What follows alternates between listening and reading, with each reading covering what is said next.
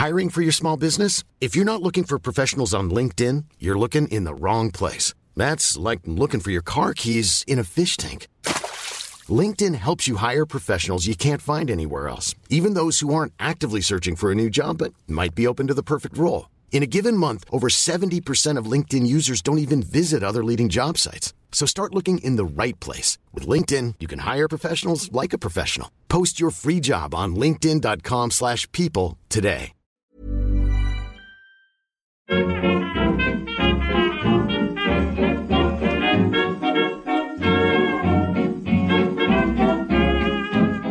Muy buenas, amigas y amigos. Bienvenidas, bienvenidos una semana más al podcast Reload, programa sobre videojuegos que hacemos desde nightgames.com. Hoy es uno de esos hacemos cortitos, un plural por los pelos, porque no sé si es la primera vez, Juan, que nos toca grabar solo a ti y a mí. Es la primera vez, Pep, quitando las recargas activas, que yo creo que igual somos en los últimos meses la dupla más habitual. Es la primera vez que estamos solitos en el, en el reload, sí. Pues a ver qué, qué hacemos, ¿eh? Te voy a pedir ayuda, Juan, porque estamos grabando el lunes 6 de noviembre. Avisamos, pero por si alguien no lo ha visto, eh, vamos un poco tarde, no pudimos grabar como hacemos normalmente el jueves o el viernes, con lo cual nos estamos dando prisita para que no se nos acumulen programas. La idea es grabar uno hoy y otro esta misma semana, insisto, jueves o viernes, pero quieras que no, me cuesta poco, estoy ya un poco desubicado y además, eh, a pesar de que hemos dejado pasar el fin de semana, no hemos tenido vídeos nuevos ni de Kyle Bosman en Delayed Input, ni de Camilla YouTuber.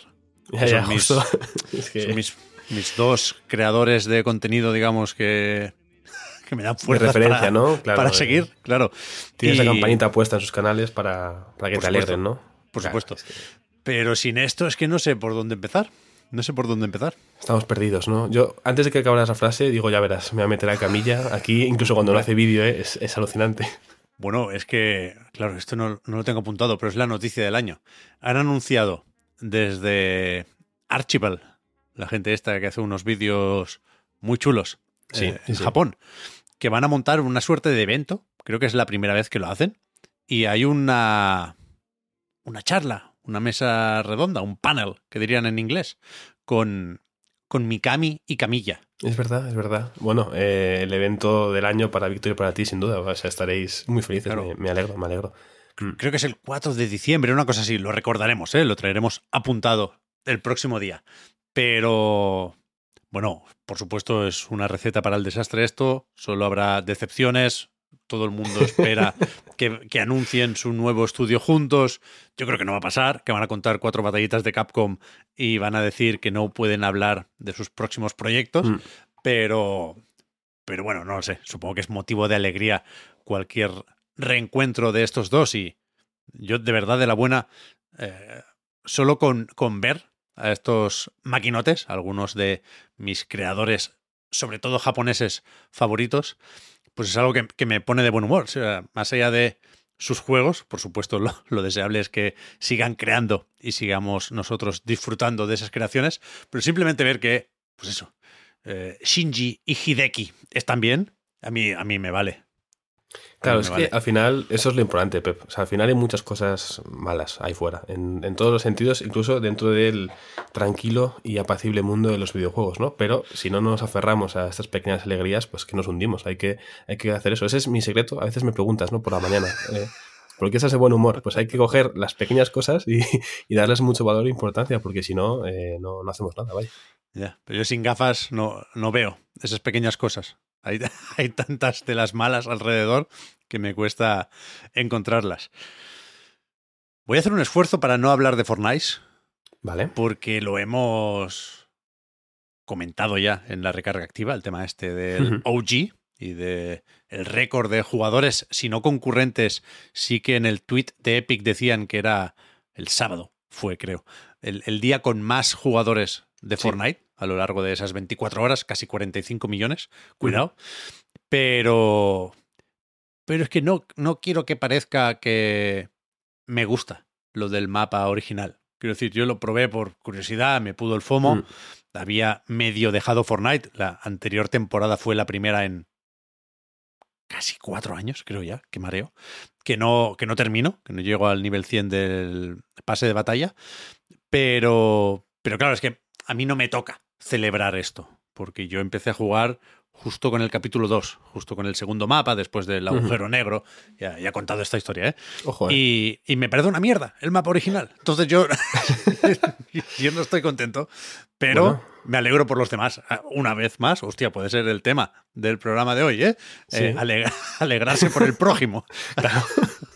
Muy sano también. Es curioso porque puede ser la primera vez eh, en cualquier episodio que hemos grabado y que grabaremos en el que yo llegué a un juego antes que tú. Esto me parece tremendo. O sea, yo de hecho no llegué al mapa 2, yo solo jugué en el, en el original. Típica anécdota, ¿no? De, de abuelo cebolleta, de cuando yo jugaba a Fortnite, todo esto era campo, ¿no? Pues cuando yo jugaba a Fortnite, la, la, gente no construía, ¿no? O sea, había alguien que hacía una pared o dos y decías, madre mía, ¿no? ¿Qué nivel? Voy a hacerme, voy a hacerme aquí un muro de contención para que no me disparen, pero era, bueno, pues los inicios de, ¿no? De este, de este Battle Royale. Entiendo que mucha gente que jugaba al principio, antes o después, justo en este gran evento del agujero negro, pues habrá, se habrá juntado con sus amigos y de ahí estos 44 o 7 millones, ¿no?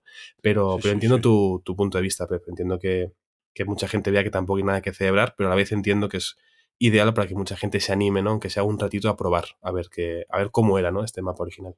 Sí, sí, sí. Bueno, por supuesto les ha funcionado la estrategia, ¿eh? No sé cuánto llevaba esto previsto. No sé si le han dado al botón rojo. Era evidente que tenían este as en la manga, ¿eh? De recuperar el mapa original. Pero no sé si, bueno, decidieron hacerlo después de los despidos masivos. Por supuesto, no olvidamos lo que pasó en Epic hace muy poquito, ¿eh? De hecho, y a mí se me quitaron en parte por eso las ganas de jugar a Fortnite, pero me sorprende que sea una, una temporada tan corta. O sea, es como una muleta para apoyarse y saltar al, al siguiente capítulo, del que creo que se ha filtrado alguna cosilla, pero insisto, no, no me mueve mucho el interés aquí y no, no he querido ver Mm. demasiado de esas filtraciones. Has dicho la palabra muleta y no he podido evitar pensar en, en que ya hemos conocido ¿no? cómo funciona la muleta de la Play 5. En, Es verdad. en un fantástico vídeo. Las muletas, las muletas. las muletas, ¿eh? Pero antes de ir a las muletas, Pep, perdona, siempre una mínima aclaración por si alguien escucha esto, igual está un poco perdido con el tema de despidos y demás, cosa comprensible porque han sido muchos últimamente. Si no me falla la memoria, creo que fue en septiembre cuando hablamos de los despidos en Epic, que fueron unos 830, como el 15 o 16% de la plantilla, una auténtica eh, barbaridad. La verdad, por tener el, el, dato en mente, pero sí, perdona, que es que la, las muletas me, de repente me han obnubilado y me he quedado con, No, no, con no. esa imagen en mente. Me parece bien, ¿eh? De hecho, yo quiero hablar de despidos hoy. Hablaremos de lo de Bungie, por supuesto, pero también tengo un par de... No creo que lleguen a reflexiones, un par de cosas apuntadas. Pero es verdad, tenía un chiste yo pensado con eso, Juan. Lo de las muletas. Sí, se nos había olvidado completamente. No hemos hablado de las muletas Sí. en todo el fin de semana, ni, ni hoy tampoco. Es verdad. Yo iba a decir que ayer por la noche jugué a Alan Wake 2 un buen rato. Me. Hostia, me pegó algún susto el cabrón. Y Uf. me fui a la cama viendo unboxings de la nueva PlayStation 5 y las, las pesadillas me las tienen los Continuaron. unboxings. Pero yo, o sea, ¿qué, palo. qué- qué han hecho aquí? Yo sé que la puedes poner en Bueno. vertical, sé que si la pones en horizontal y la medio escondes, pues mira, te olvidas de las muletas, pero el simple hecho de que se hayan atrevido a sacar esto así, a mí me parece escandaloso. Y no quiero insistir, porque ya Mm. hablamos de esto cuando se anunció ¿eh? este nuevo look de PlayStation 5, que todavía no sé si podemos o debemos llamar Slim. O sea, oficialmente no es un modelo Slim, pero creo que estamos todos más o menos sorprendidos por ver la, la consola Mm. que conocemos al lado de la nueva. Creo que la nueva Sí. es más pequeña de lo que imaginábamos, vaya. Y- y no me parece descabellado llamarla Slim. No creo que debamos corregir a quien use esa etiqueta. Pero, pero eso. El, el- plástico brillante ya me parece bastante terrible, pero lo de las patitas es peor de lo que imaginaba. A ver, es, es duro. Sobre todo hay que tener en cuenta que esta es la típica decisión. Habrá, habrá mucha gente seguro que está encantada con ella, ¿no? Pero entiendo que creo que el porcentaje de gente que no la acaba de convencer es mayor en este caso. Y es una decisión que pasa unos procesos, ¿no? Que la gente lo tiene que aprobar, se presenta esto, lo vemos bien, adelante. Claramente dentro de Sony les ha gustado la idea. Yo creo que no es seguramente la mejor, Pero, pero bueno, por lo menos se habla mucho de, ella. Seguramente eso igual es una forma de verlo como buena publicidad, ¿no? Que la gente sepa que hay un nuevo modelo y seguramente esto invite a muchos a comprarla. Pero bueno, creo que no. Aquí en Anaid por lo menos no ha acabado de convencer el tema eh, muletillas. No, o sea, yo creo que hay que ponerla en vertical. Está claramente. El anterior modelo, pues mira, no sé. Yo lo tengo en horizontal, ¿eh? Y no es ideal la peana tampoco, pero me, me, me encaja mejor en el mueble en horizontal. Pero esta, claro, el problema es que si la quieres poner en vertical, sobre todo si no tienes el lector, que aumenta, quieras que no, la, la, superficie en la base, el apoyo, igual tienes que comprar la peana, que es otra pequeña aliada. Pero bueno, tampoco creo que tenga más importancia ¿eh? esta revisión de PlayStation 5. No, no, no. El problema de ponerla en vertical, y además es una cosa que es, narrativa emergente. El problema, el problema, de ponerla en vertical básicamente es quien tenga, por ejemplo, un gato un poco rebelde que le dé por, ah, por querer tirarla, ¿no? Y digo que es narrativa emergente porque según estamos hablando esto, mi gato ha optado por despertarse. Entonces, en, cualquier momento igual escucháis maullidos, a loco. Como somos dos y no cuatro, me va a costar más el disimularlo, ¿no? Pero eh, si pasa simplemente nada, os, os saludo a mi gato, nada más. Bien, bien, bien. Pues si pensamos en, estos últimos 10 días ya, Juan, eh, en clave de actualidad del videojuego, lo más importante habrá sido lo de Bungie, digo yo. Sí, yo creo que sí, por, por la entidad del estudio, por eh, lo que implica en cuanto a estudio comprado por PlayStation y el número de despidos y por todo lo que se ha comentado, sobre todo después, ¿no? Porque ha habido mucha conversación posterior. Sí, sí, sí, hemos visto también la BlizzCon, ¿eh? pero creo que sin sorpresas, que por otra parte yo creo que no las esperaba casi nadie, eh, pues podemos empezar con eso, con los despidos en Bungie, que una vez más eh, empezaron a sonar como rumor, casi en tiempo real, es decir, los primeros tweets que vimos, yo, yo creo que eh, alguien se estaba chivando desde la reunión en, en, las oficinas del estudio con el, con el WhatsApp o con el Telegram, y, y a partir de ahí, pues fuimos descubriendo más capas de esta noticia, ¿no?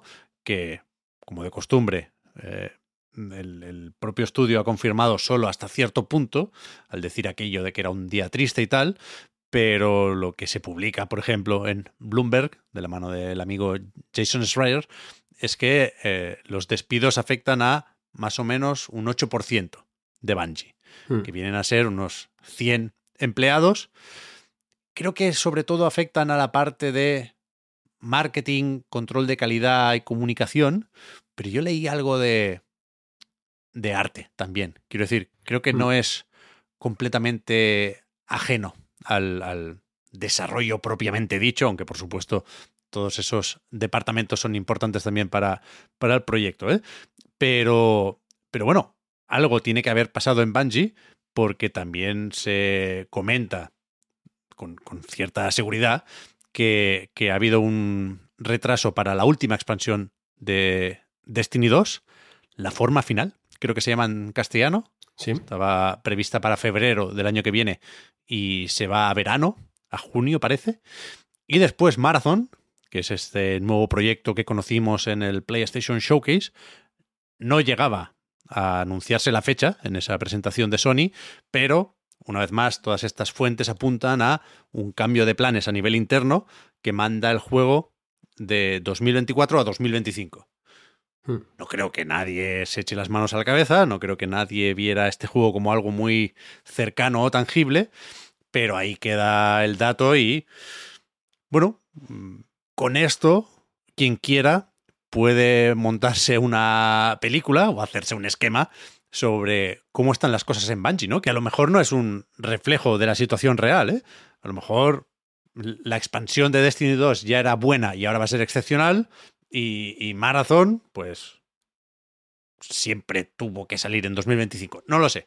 Pero la cuestión es que vuelve a ser difícil ser optimista, ¿no? Y cuando relacionas esto con otras cosas, en PlayStation Studios estoy pensando ahora, a pesar de que Bungie opera de forma más o menos independiente, pues, pues no sé muy bien qué hacer con, todos estos números y todos estos titulares, Juan.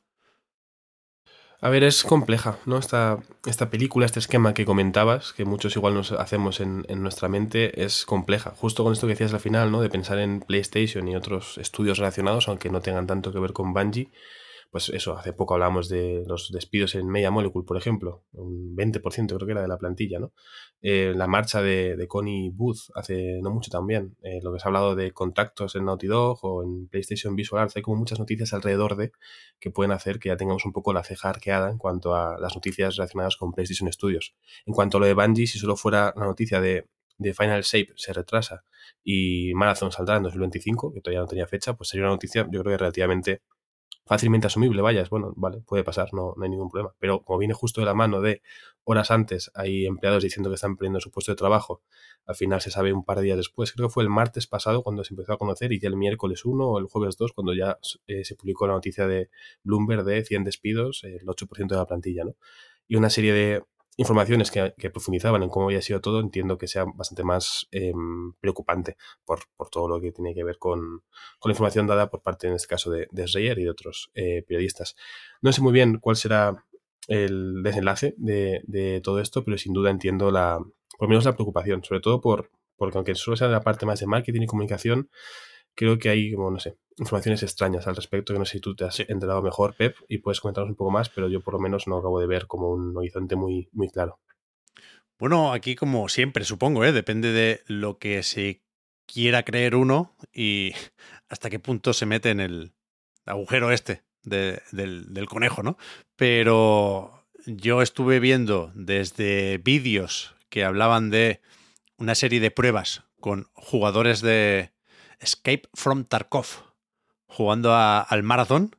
y, por lo visto el feedback que dieron no, no era especialmente positivo, pero de nuevo, como siempre hay varias aproximaciones, ¿no? A cada dato había quien decía que, bueno, pues que esta gente lo que quiere es jugar al Tarkov y, y, que no están para, para hostias de Bungie, ¿no?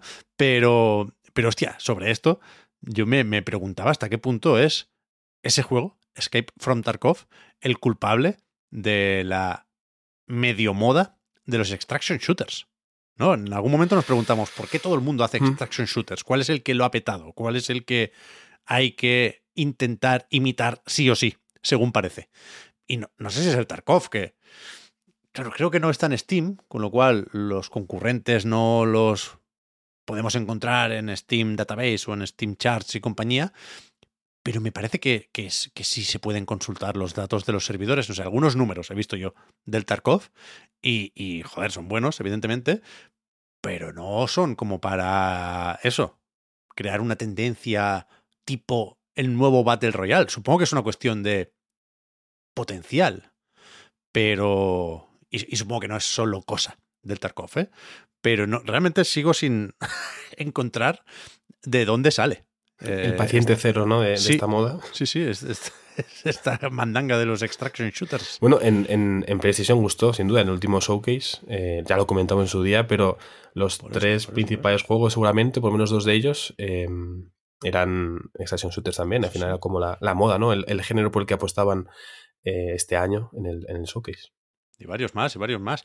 Pero eso, sobre, sobre la relación de los despidos en Bungie con todo lo demás, es difícil saber hasta qué punto una cosa lleva a la otra, ¿eh? porque de hecho, eh, al, comentarse esta noticia, se decía también que son despidos que vienen de los superiores de Bungie, no de los jefazos de Sony, aunque supongo que pueden dar una serie de indicaciones o hacer una serie de recomendaciones relacionadas con el ahorro de costes, que, bueno, se, se, han cumplido en este caso, ¿no?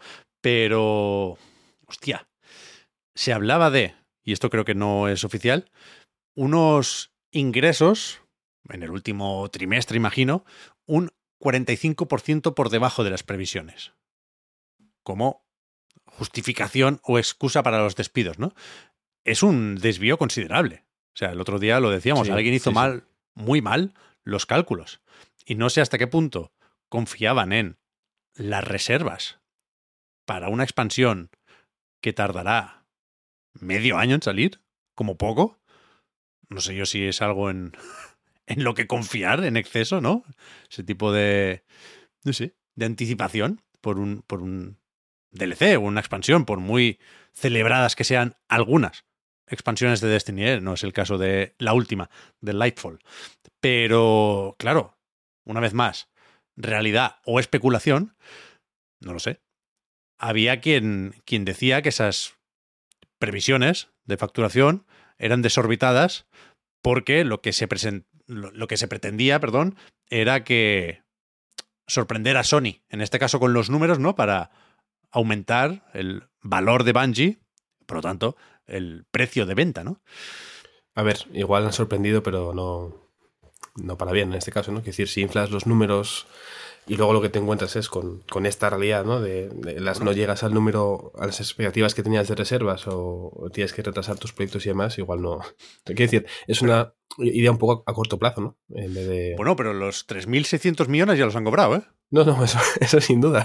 Quiero decir, eso me parece muy, vaya, o sea, éxito, enhorabuena, pero no sé, me parece un poco arriesgado no, no plantearte una cosa más eh, asumible y realizable, ¿no? Por parte de, de Bungie, aunque, oye, bienvenido sea la, compra, claro. A mí me da pánico, vaya, imaginar a otros estudios haciendo lo mismo, que supongo que, una vez más, en el mundo de los negocios es algo más o menos habitual, es una trampa, entre comillas, que la ley supongo que permite, pero a mí me parece terrorífico esto, porque, claro, a la hora de hacer proyecciones y previsiones, uno puede ser muy, muy optimista. Y si pillas a alguien con ganas de comprar, con dinero y con unos planes de futuro donde encaja, por ejemplo, pues eso, un equipo que presuntamente sabe mucho de juegos como servicio y de monetización, pues para allá que vamos. Me, me, o sea, la semana pasada no voy a decir que pensaba todo el rato que habían estafado a Sony, porque eso implicaría creerme más listos que ellos, y no es el caso, pero sí que, joder, creo que era una cifra, 3.600 millones, ¿eh? Insisto, ahora nos puede parecer poco al lado de los 70.000 de Activision Blizzard, pero poco no es. No, no, no, no, sé mucho menos. No sé cómo de inflado está lo del Duty, lo podemos hablar también de Modern Warfare 3, pero, pero desde luego es muchísima pasta por un estudio que, que joder, es mítico, legendario, lo que queráis, ¿eh? por Halo y por currículum, pero que con Destiny yo creo que tampoco han encontrado una fórmula de éxito que puedan replicar de forma indefinida. Quiero decir, al final se separaron de Activision, lo del free to play les ha ido bien, pero tampoco espectacularmente bien. Tuvieron su trato con Stadia, han tenido que ir agarrándose a flotadores, vaya. Y, y a mí en enero o febrero del año pasado fue cuando se anunció la compra, luego creo que se cerró en julio. Cuando empezamos a, hablar de todo esto me parecía una cifra más o menos difícil de justificar, ahora mismo me parece imposible de justificar. Sí, sí, sí. Eh, totalmente de acuerdo con, esta afirmación, Pep. No sé, yo creo que a mí me falta seguramente experiencia y conocimiento para verlo así, pero si alguien como tú lo ve así, eh, yo puedo estar totalmente de acuerdo. Em, que, tampoco sé más que nadie, ¿eh? pero que al final, cuidado con lo de crear narrativas de la nada, pero cuidado también con lo de no sumar dos y dos. Esta gente tiene que liderar la gran apuesta de los juegos como servicio en PlayStation, por eso el precio es el que es, y resulta que se equivocan de casi un 50% con, que no sus números. Sí, sí, o sea, claro que, insisto, si nos tenemos que creer todo lo que leemos, que vienen de decirle a Naughty Dog que chapen o que pongan on ice el multijugador de Last of Us, ¿eh? Es que justo. ahora vienen ellos aquí que no saben muy bien qué hacer con las expansiones de su juego. Claro, claro. Justo estaba pensando en lo de, lo de Naughty Dog, ¿no? Y precisamente en la, en la, narrativa. Al final, igual me, puede faltar un poco de conocimiento de industria y de años del sector, pero en cuanto a ver eh, discursos y narrativas y cómo se intenta por lo menos dominar ese aspecto, igual sí que tengo un poco más de experiencia de, o de conocimiento al respecto, ¿no? Y creo que no es lo mejor seguramente con imagen de marca eh, que todo lo que sepamos de Bungie en los últimos meses en relación a PlayStation, una vez has adquirido el, estudio, sea eh, Bungie dice este multijugador de, de Last of Us como que no pinta bien, eh, darle una vuelta por favor, y luego eh, Bungie la lía con sus previsiones, no la lía por un 2%, sino por un porcentaje cercano al 50%. Pues bueno, son cosas seguramente que no, no ayudan, sobre todo en cuanto a el gran público que igual no está siguiendo al día a día cada una de las noticias de videojuegos y que lo que le llega es este par de pinceladas y dice, bueno, pues menuda compra más nefasta, ¿no? Para, para PlayStation. Bueno, igual ni les llega esto, igual ni les llegó lo de la compra, en este caso. También es verdad, también es verdad. Pero, pero sí, yo tengo curiosidad por ver qué pasa aquí, ¿eh? No. Otra de las cosas que he leído estos días es que no hay nada previsto ahora mismo para Destiny 3, que están un poco a, a verlas venir. Y, y, sí que es verdad, si queremos agarrarnos a un clavo ardiendo, que, que con... Bueno, al repasar todo esto, me, me he puesto otra vez el tráiler, o el teaser, más bien, de Marathon. Y la verdad es que ese teaser Pinta bien. mola mucho, ¿eh? Pinta muy bien, la verdad. Sí, sí, sí, sí, sí. O sea, realmente eh, fue de lo mejor de ese showcase, yo creo, el, el teaser de Marathon. Mucha gente, además, yo vi a mm, Rafael Lascuas, por ejemplo, Scanliner, por Twitter, diciendo, ya veréis que va a estar bien. Y yo, vale, me fío. Si hay gente así como conocedora de que dice, va a estar bien, yo me fío.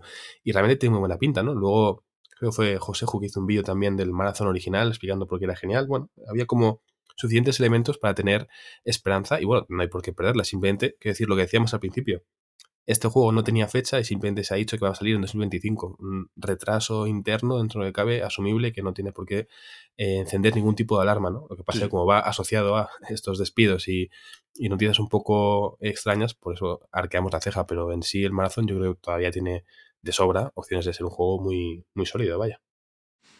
Sí, sí.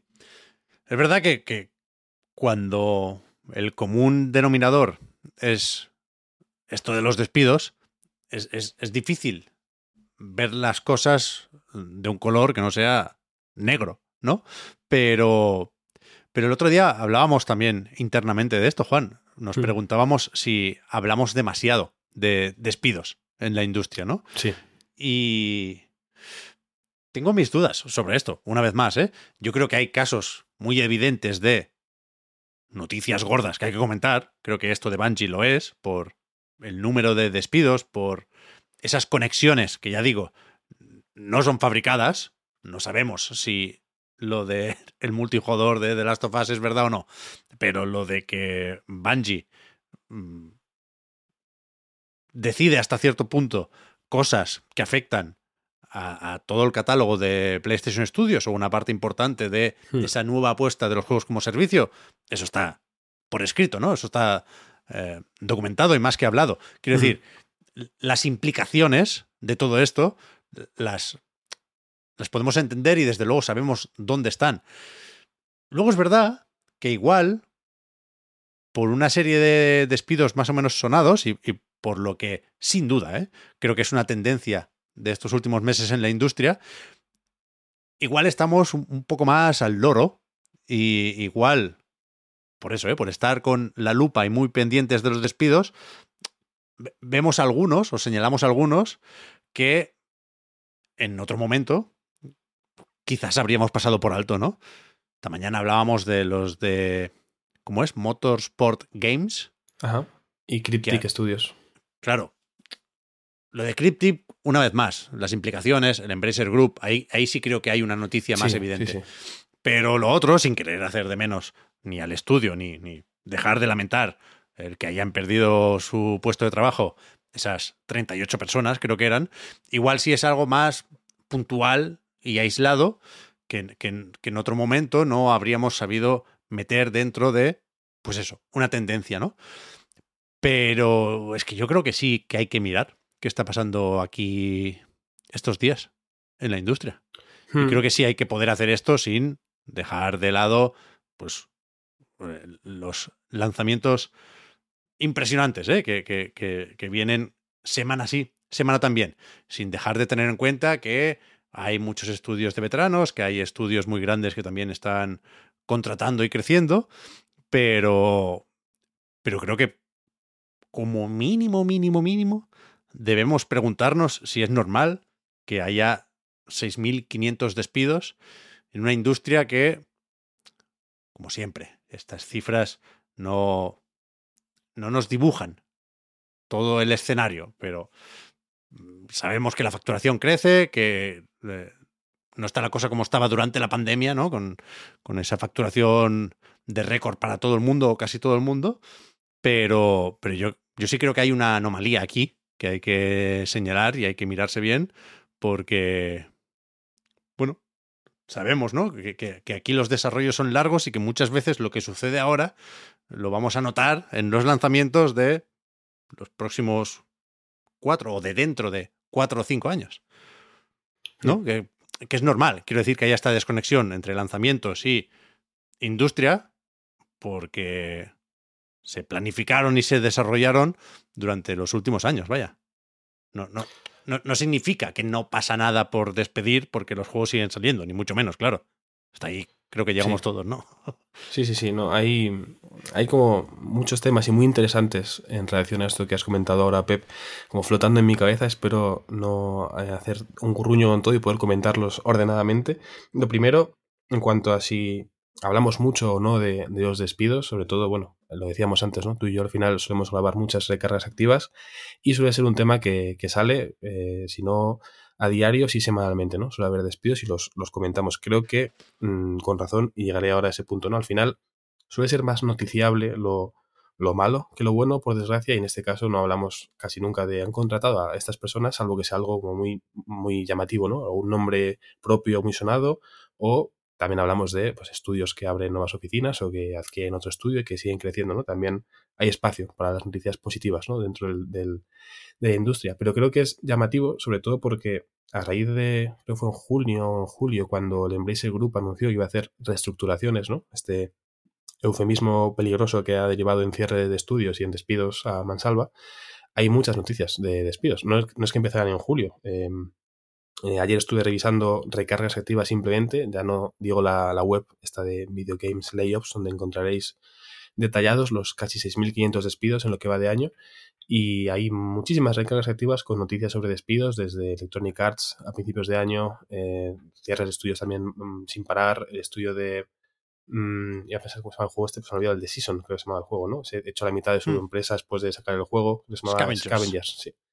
En, Epic eh, ha habido despidos, en, dentro del Embrace Group mogollón de estudios que han cerrado, los que hemos comentado de PlayStation Studios últimamente, y muchos más pequeñitos que seguramente, como bien decías Pep, si no estuviéramos en este contexto, si no hubiera ninguna noticia de despidos en los últimos meses, pues igual hoy no hubiéramos hablado de Motorsport Games, porque igual tampoco era una noticia súper relevante, pero creo que cuando hay una tendencia, eh, una oleada de despidos, ¿no? Que a veces es como lo que nos viene a, la mente al pensar en esto, es importante mm, comunicarlo, ¿no? Y creo que a veces la saturación de noticias puede llevarnos a pensar en que igual no es tan importante o que no supone tanto, pero creo que ayuda a componer esta imagen de lo que está sucediendo en el sector. Creo que fue eh, Rami, Rami Ismail, que comentó hace poco en Twitter también, el no podemos hablar de que es uno de los mejores años de la industria del videojuego cuando no dejamos de conocer noticias de despidos, ¿no? Es algo que han comentado distintos profesionales del sector y es algo que, que entiendo. Creo que podemos decir con, con, la boca muy grande que los juegos publicados en 2023 son muy buenos, que es un año tremendo, que no dejamos de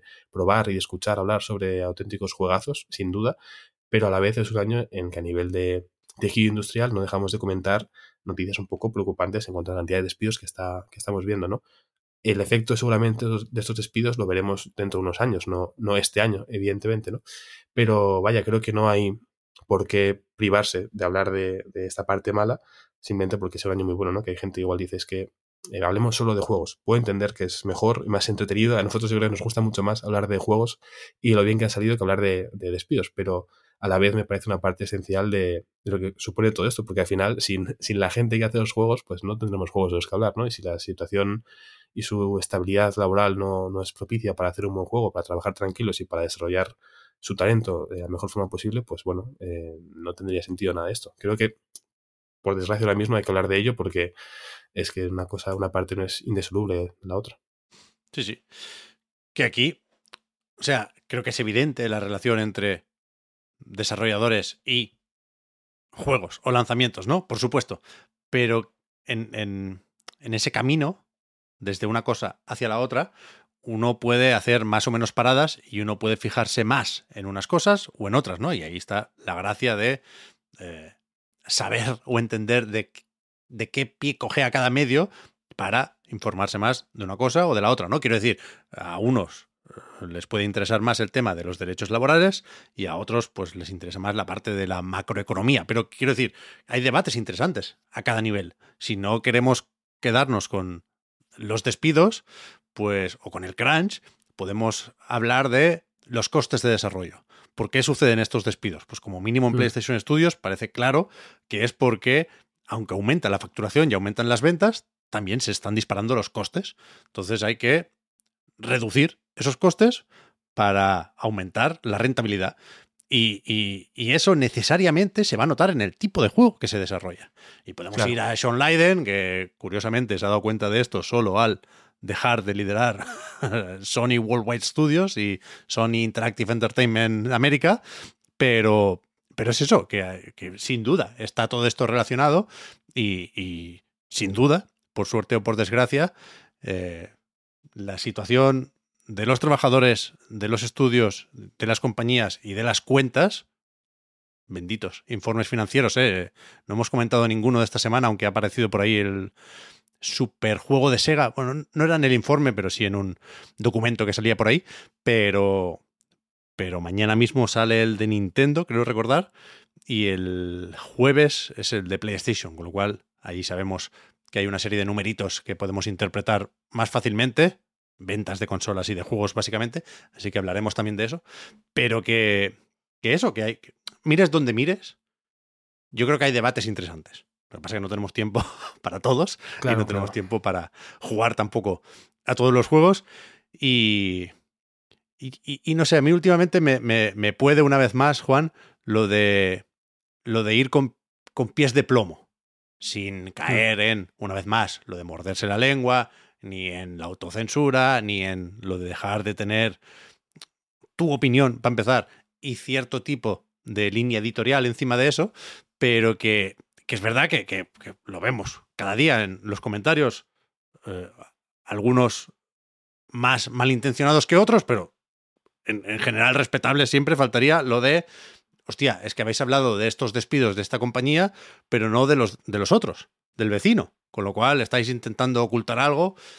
No, o se nos olvida, creo que en el reload, de hecho, no comentamos lo de Media Molecule, porque se nos Mm. olvidó, si estaba en la recarga activa del día que tocara, por supuesto, pero es verdad que, que- que- que tienes que intentar equilibrar la, la balanza, ¿no? O el medidor de la puta objetividad, con perdón, y, y la forma de hacerlo es, ante la duda, hablar de todo, ¿no? Y, entonces, estoy de acuerdo, es cuando se puede hacer pesada la cosa.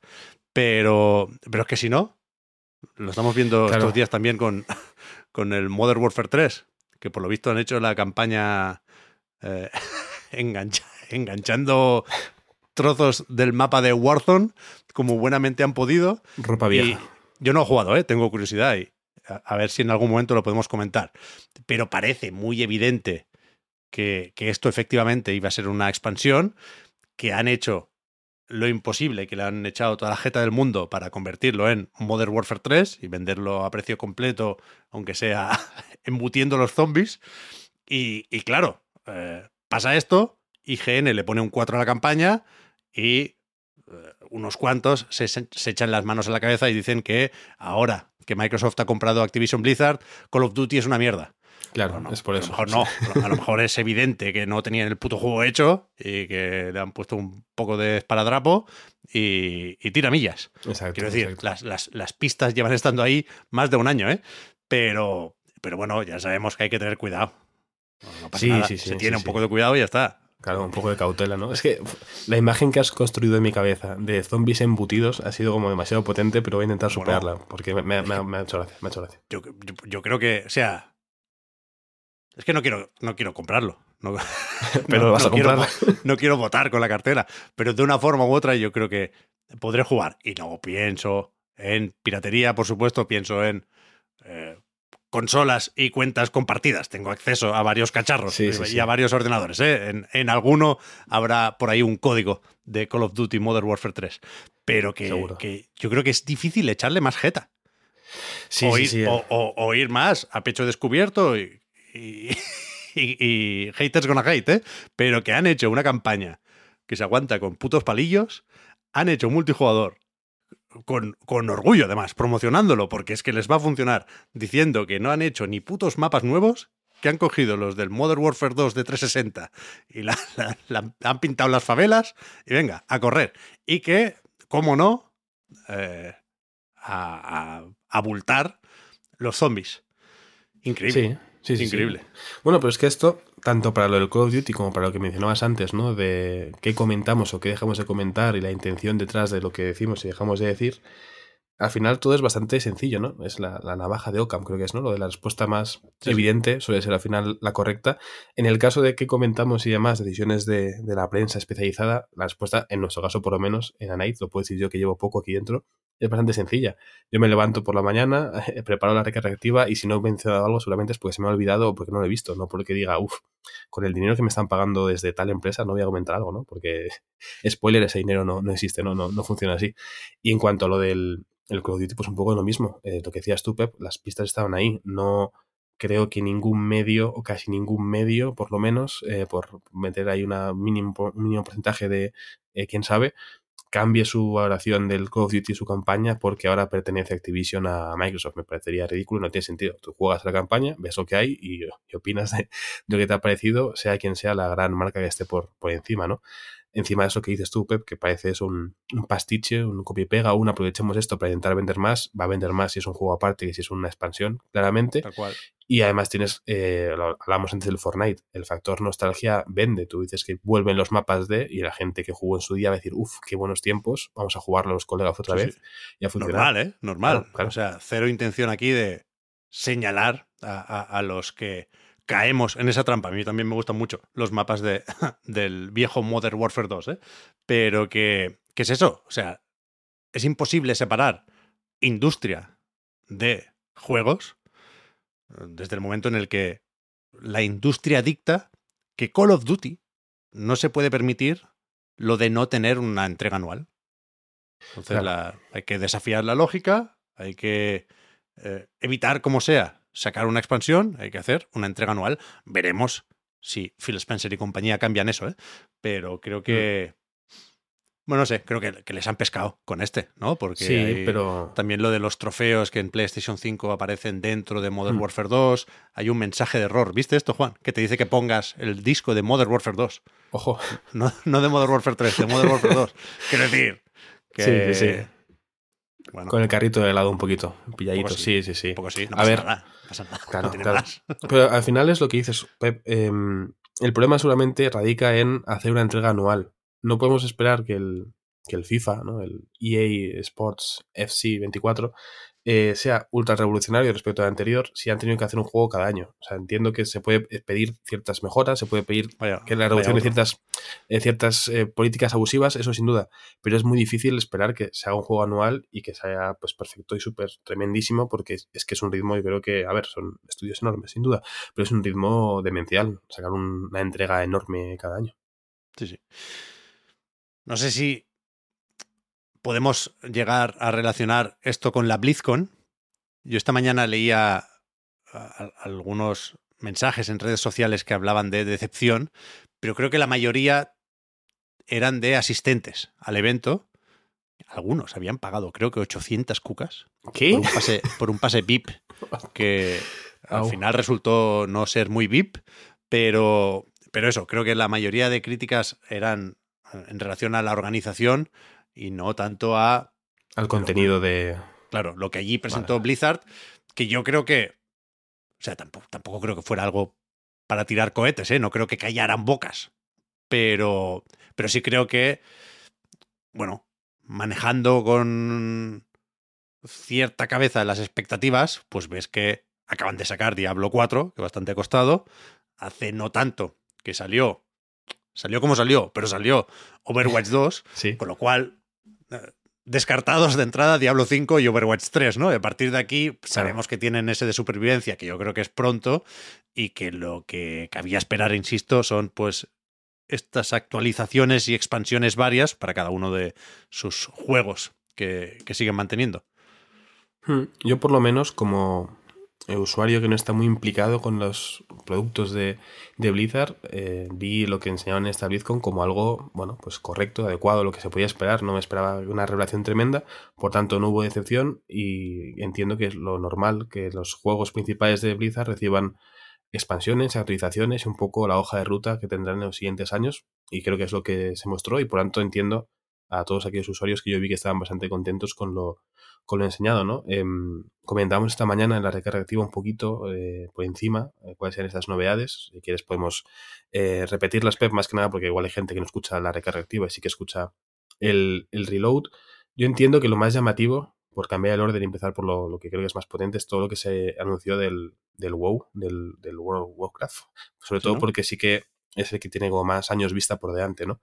Seguramente el, principal titular de, de, este, esta expansión del WoW es el, cambio en el arco narrativo, esta nueva saga, este The World Soul Saga, una, una, nuevo, una nueva historia para el, para el WoW que tendrá tres entregas, la primera en 2024, este The War Within, y luego otras dos paradas más, que serán Midnight y The Last Titan. Eh, tiene una cinemática muy chula que, aunque no os guste el WoW, yo creo que siempre viene bien ver este tipo de, de vídeos, pues son bastante bastante chulos y yo creo que fue lo más comentado y lo más celebrado en general por los aficionados por eso, porque tenemos años por delante de más historias para, para el eh, World of Warcraft, pero no es lo único, porque también se habló de, de este Cataclysm, ¿no? Para el WoW Classic.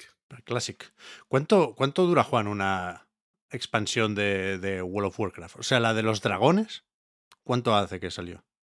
Uf, eh, sinceramente. Puede durar. ¿o qué? Quiero decir, cálculo rápido y cuenta de la vieja, ¿eh? Pero esto significa que más o menos se confirman cinco años más de, o cinco o seis años más de Sí. WoW, supongo, ¿no? Yo entiendo que estas, estos tres capítulos de esta expansión, de este nuevo arco, garantizan por lo menos más de un lustro de, de- para desarrollar bien esa historia. Dudo mucho que tarde menos, vaya, sería un poco precipitado todo.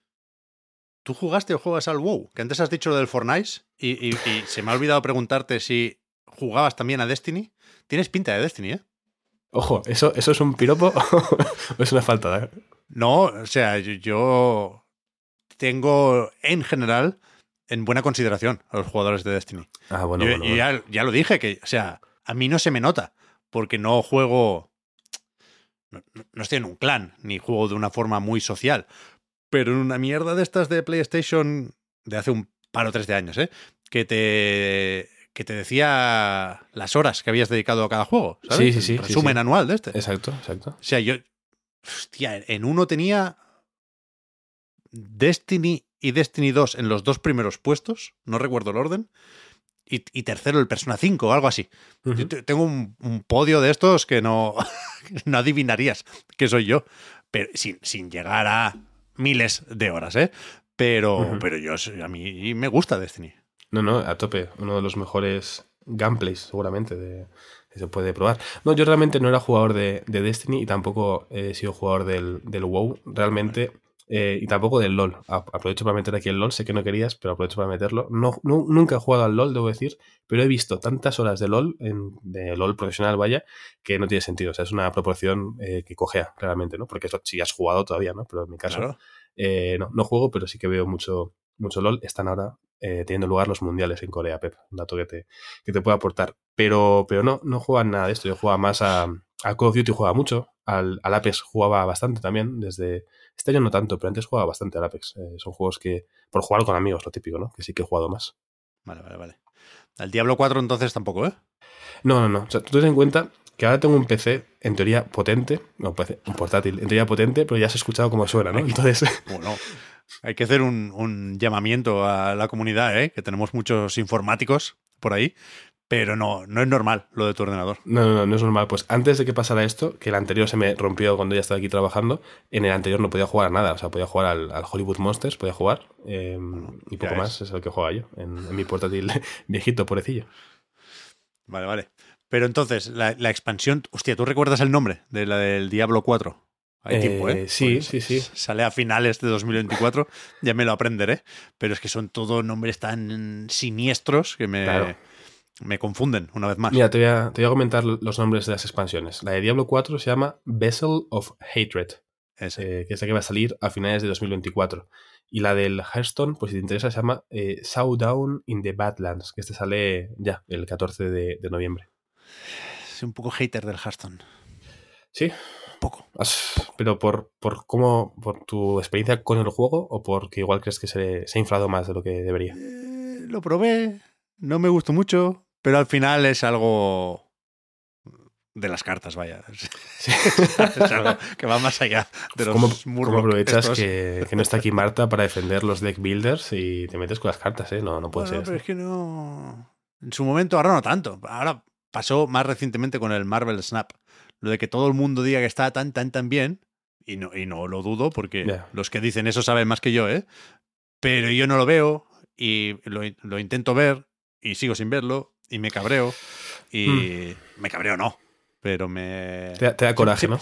Sí, siempre marcho rebotado de los juegos de cartas porque siento que he perdido el tiempo y que tendría que haber aprendido la lección, siendo esa lección, insisto, no que sean malos juegos, sino que desde luego no son para mí. Y, Hmm. y- y con el Hearthstone me di bastantes cabezazos contra la pared. Sí, a ver, yo puedo entenderlo. Yo de- Hearthstone es otro juego que no he jugado, pero he visto unas cuantas horas, la verdad. Y reconozco que hay que tener una mente muy concreta para entender las sinergias de todas las cartas y, y fluir en este tipo de juegos, ¿no? No es mi caso. Y además, perdona Juan, me parece especialmente perversa la monetización. Porque con la excusa de que los mazos de Magic, supongo, funcionan así, hacen unas pirulas con las cartas. O sea, el otro día anunciaron en, esta BlizzCon, ¿no? Que hay un nuevo tipo de paquetes como de cartas viejas. Que estas ya tienen más de dos años, te las ponemos baraticas, pero eh, ch, 50, 50 cartas, ¿eh? Es un, un buen sobre, una buena caja. Compre usted. Eh, claro que sí. Tenga, tenga, tenga un micropago, señor Blizzard. Hombre, No me mola, no me mola, no me mola. No, no, o sea, totalmente, totalmente de acuerdo en eso. Eh, muy mal este tipo de, de política, sin duda. Aunque creo, igual no es así, y los expertos en el género me podrán corregir, eh, por favor, hacedlo. Pero creo que el boom de Hearthstone fue un poco el que poco a poco ha logrado que haya vuelto el boom de las Magic. O sea, las Magic nunca se han ido, siempre han estado ahí.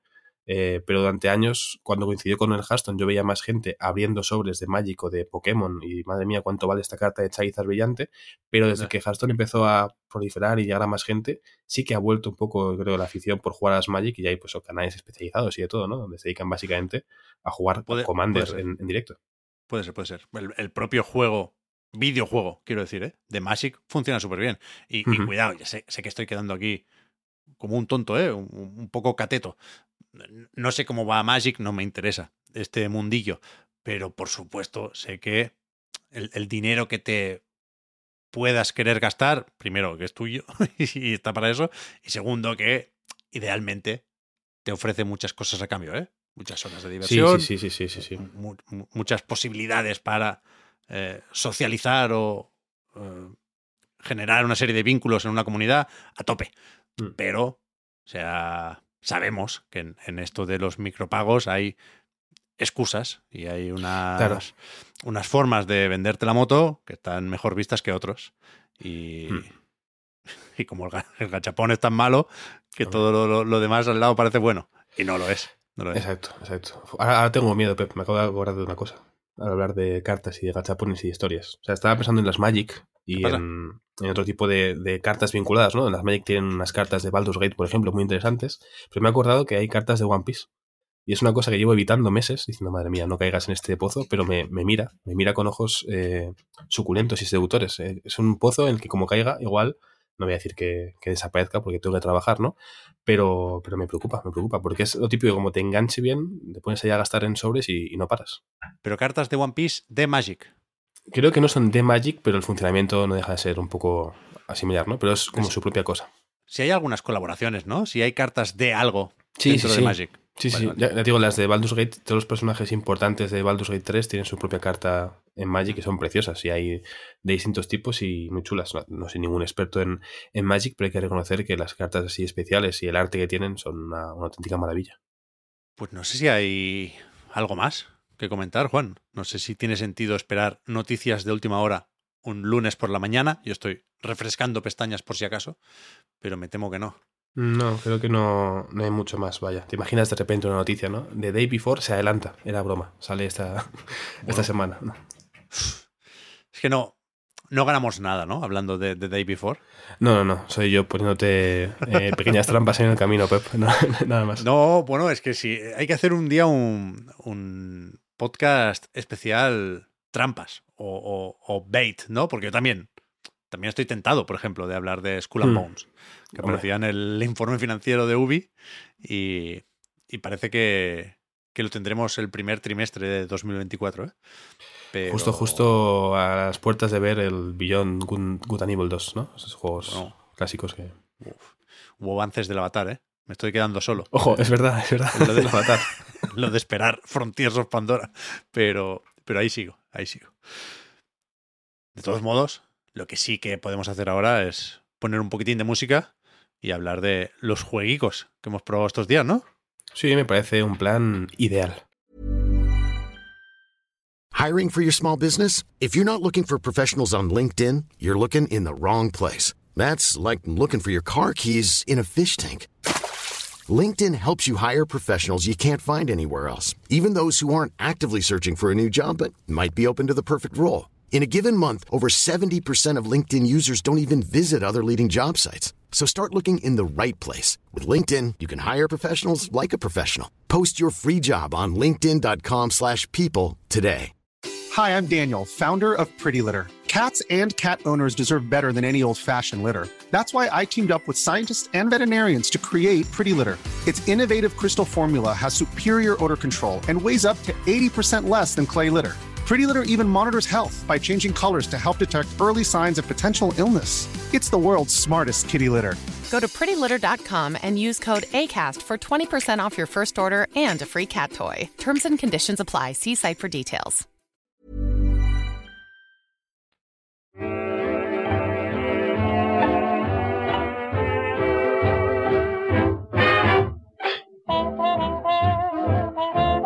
No puedo parar de pensar, Juan, en Modern Warfare 3, ¿eh? O sea, al, final, al final vas a caer, eh, vas a estar jugando todo el fin de. Es que. Es que, ¿cómo tiene que ser para que todo el mundo diga que es tan evidente lo que ha pasado aquí? Sí, sí, sí. Que no haya un poco más alguien que diga, bueno, pues a mí me ha gustado, ¿no? A mí me funciona, le pongo un 7, ¿no? Que todo el mundo diga, esto, esto, esto no se puede tolerar. Ya, no sé. insisto, ¿eh? lo quiero probar en algún momento. Igual que quiero probar el Robocop. Que. Ojo. Que no no acabo de gustar tanto como esperábamos, ¿no? hay, un poco de todo, pero, pero el, tema ahora, superados los análisis, y, por favor, si alguien lo ha jugado, que nos diga qué tal por aquí, eh, que creo que está vendiendo bastante bien. Ojo, bueno. Es un poco dónde está el, el, tema Robocop ahora mismo, y me interesa un poco ver si, no creo que lo haya petado, pero igual sí que es un poco sleeper, un poco tapado. Sí, sí, sí, puede ser la típica eh, joya oculta, ¿no? Por debajo del radar, que pues, no se habla mucho de él, pero que gusta mucho a un público concreto y que por tanto acaba funcionando bien. Eh, bueno, Víctor ya nos dijo, ¿no? Que, estuviéramos atentos a este juego, que, igual no, había hecho mucho ruido, pero que tenía una pinta bastante prometedora. O sea, no, deberíamos hacernos los sorprendidos, ¿eh? Porque hemos recordado siempre que hemos podido que ya con la demo eh, se empezaron a girar algunas cabezas, empezó a acaparar cierta atención el juego de Nacon, pero que, a mí me, van sorprendiendo eh, los detalles que, leo por ahí, ¿no? Sobre la estructura de medio mundo abierto, por ejemplo. No, no contaba yo con esto para nada. Una duración mm. cercana a las 20 horas, leí el otro día, pero ¿dónde vais? O sea, pobre. Parece mucho, Vale, que anda poco. O sea, poco a poco. El pobre Murphy. Pero 20 horas me parece una barbaridad. Creo que. Bueno. No, no. Que es, un juego más ambicioso de lo que yo pensaba, vaya. Pero que. Hostia, tú que has jugado, Juan. Vamos a poner las cartas encima de la mesa y, vale. y, vemos cuáles elegimos. Porque yo tengo un problemilla aquí. De acuerdo, te voy a decir lo que he jugado porque además es bastante reciente. O sea, yo he jugado a una cosa importante y luego dos cosas chiquitas. He jugado a una demo muy breve de un juego llamado Beats and Bobs, que es un juego bastante viral por TikTok, un juego de ritmo, que nada más lo jugué y dije, uff, este juego para Pep no es, porque es un juego de ritmo bastante menos intuitivo de lo que puede parecer. O sea, dependes 100% de, de tu ritmo y no de lo que se ve en pantalla. Entonces, bueno, eh, se puede complicar un poco la cosa. He jugado también un poquito a un juego aún más viral, el, juego del melón de Suica Game, un juego que ha vendido más de 2 millones de unidades ya y que en Switch lo está petando bastante fuerte. Hostia, no me entero de nada, ¿eh? eh es que el mundo de TikTok es un mundo profundo. O sea, esta es una noticia que yo puse en una recarga activa, una recarga activa que yo no grabé y que como aprovechaste que yo no estaba, Víctor y tú, y, y borraste esa noticia, dijiste, esto no lo comentamos. Sounds like Victory. Hombre, y encima, ojo, voy a, voy a, revelar aquí todos los trapos sucios de, la redacción. No solo borras esa noticia, sino que cometiste el error de borrarla mal. Y el otro día buscando Suica Game en a Night, encontré como un resto de cadáver en medio de un párrafo mal borrado, un Suica en negrita. Y yo, pero esto, o sea, no solo lo borran, sino que dejan aquí como la prueba para que yo lo encuentre en el futuro. Hostia. Eh, no pasa nada. Eh, mensaje recibido. No, se va a hablar de Suica Game. Pero vaya, es un juego por, por aportar un poco de información al respecto, simplemente porque no, no hay mucho más que contar. Que salió en Japón, creo que en diciembre de 2021, en la eShop de la Switch eh, japonesa, y que hace relativamente poco llegó al, a la eShop ya a nivel internacional. Em, vendió rápidamente, llegó al millón y luego en cuestión de semanas llegó rápidamente a los 2 millones. No sé en qué cifra estará ahora, pero no me sorprendería que siguiera subiendo porque cuesta 2,99 y, y es bastante, o sea, engancha bastante. Se puede jugar totalmente gratis en el navegador, pero es una versión mucho más... A ver, igual decir que es feo, está feo, pero mm, tiene menos mm, vida la versión de navegador. La versión de Switch es muy colorida, la música está muy bien y además tienes ahí los leaderboards internacionales y puedes picarte si quieres con la gente, ¿no? No lo recomiendo porque es difícil superar los 2.000, 3.000 puntos y hay gente en Japón que tiene 7.000, 8.000 casi, ¿no? Entonces, bueno, eh, picarse no, igual no es lo mejor.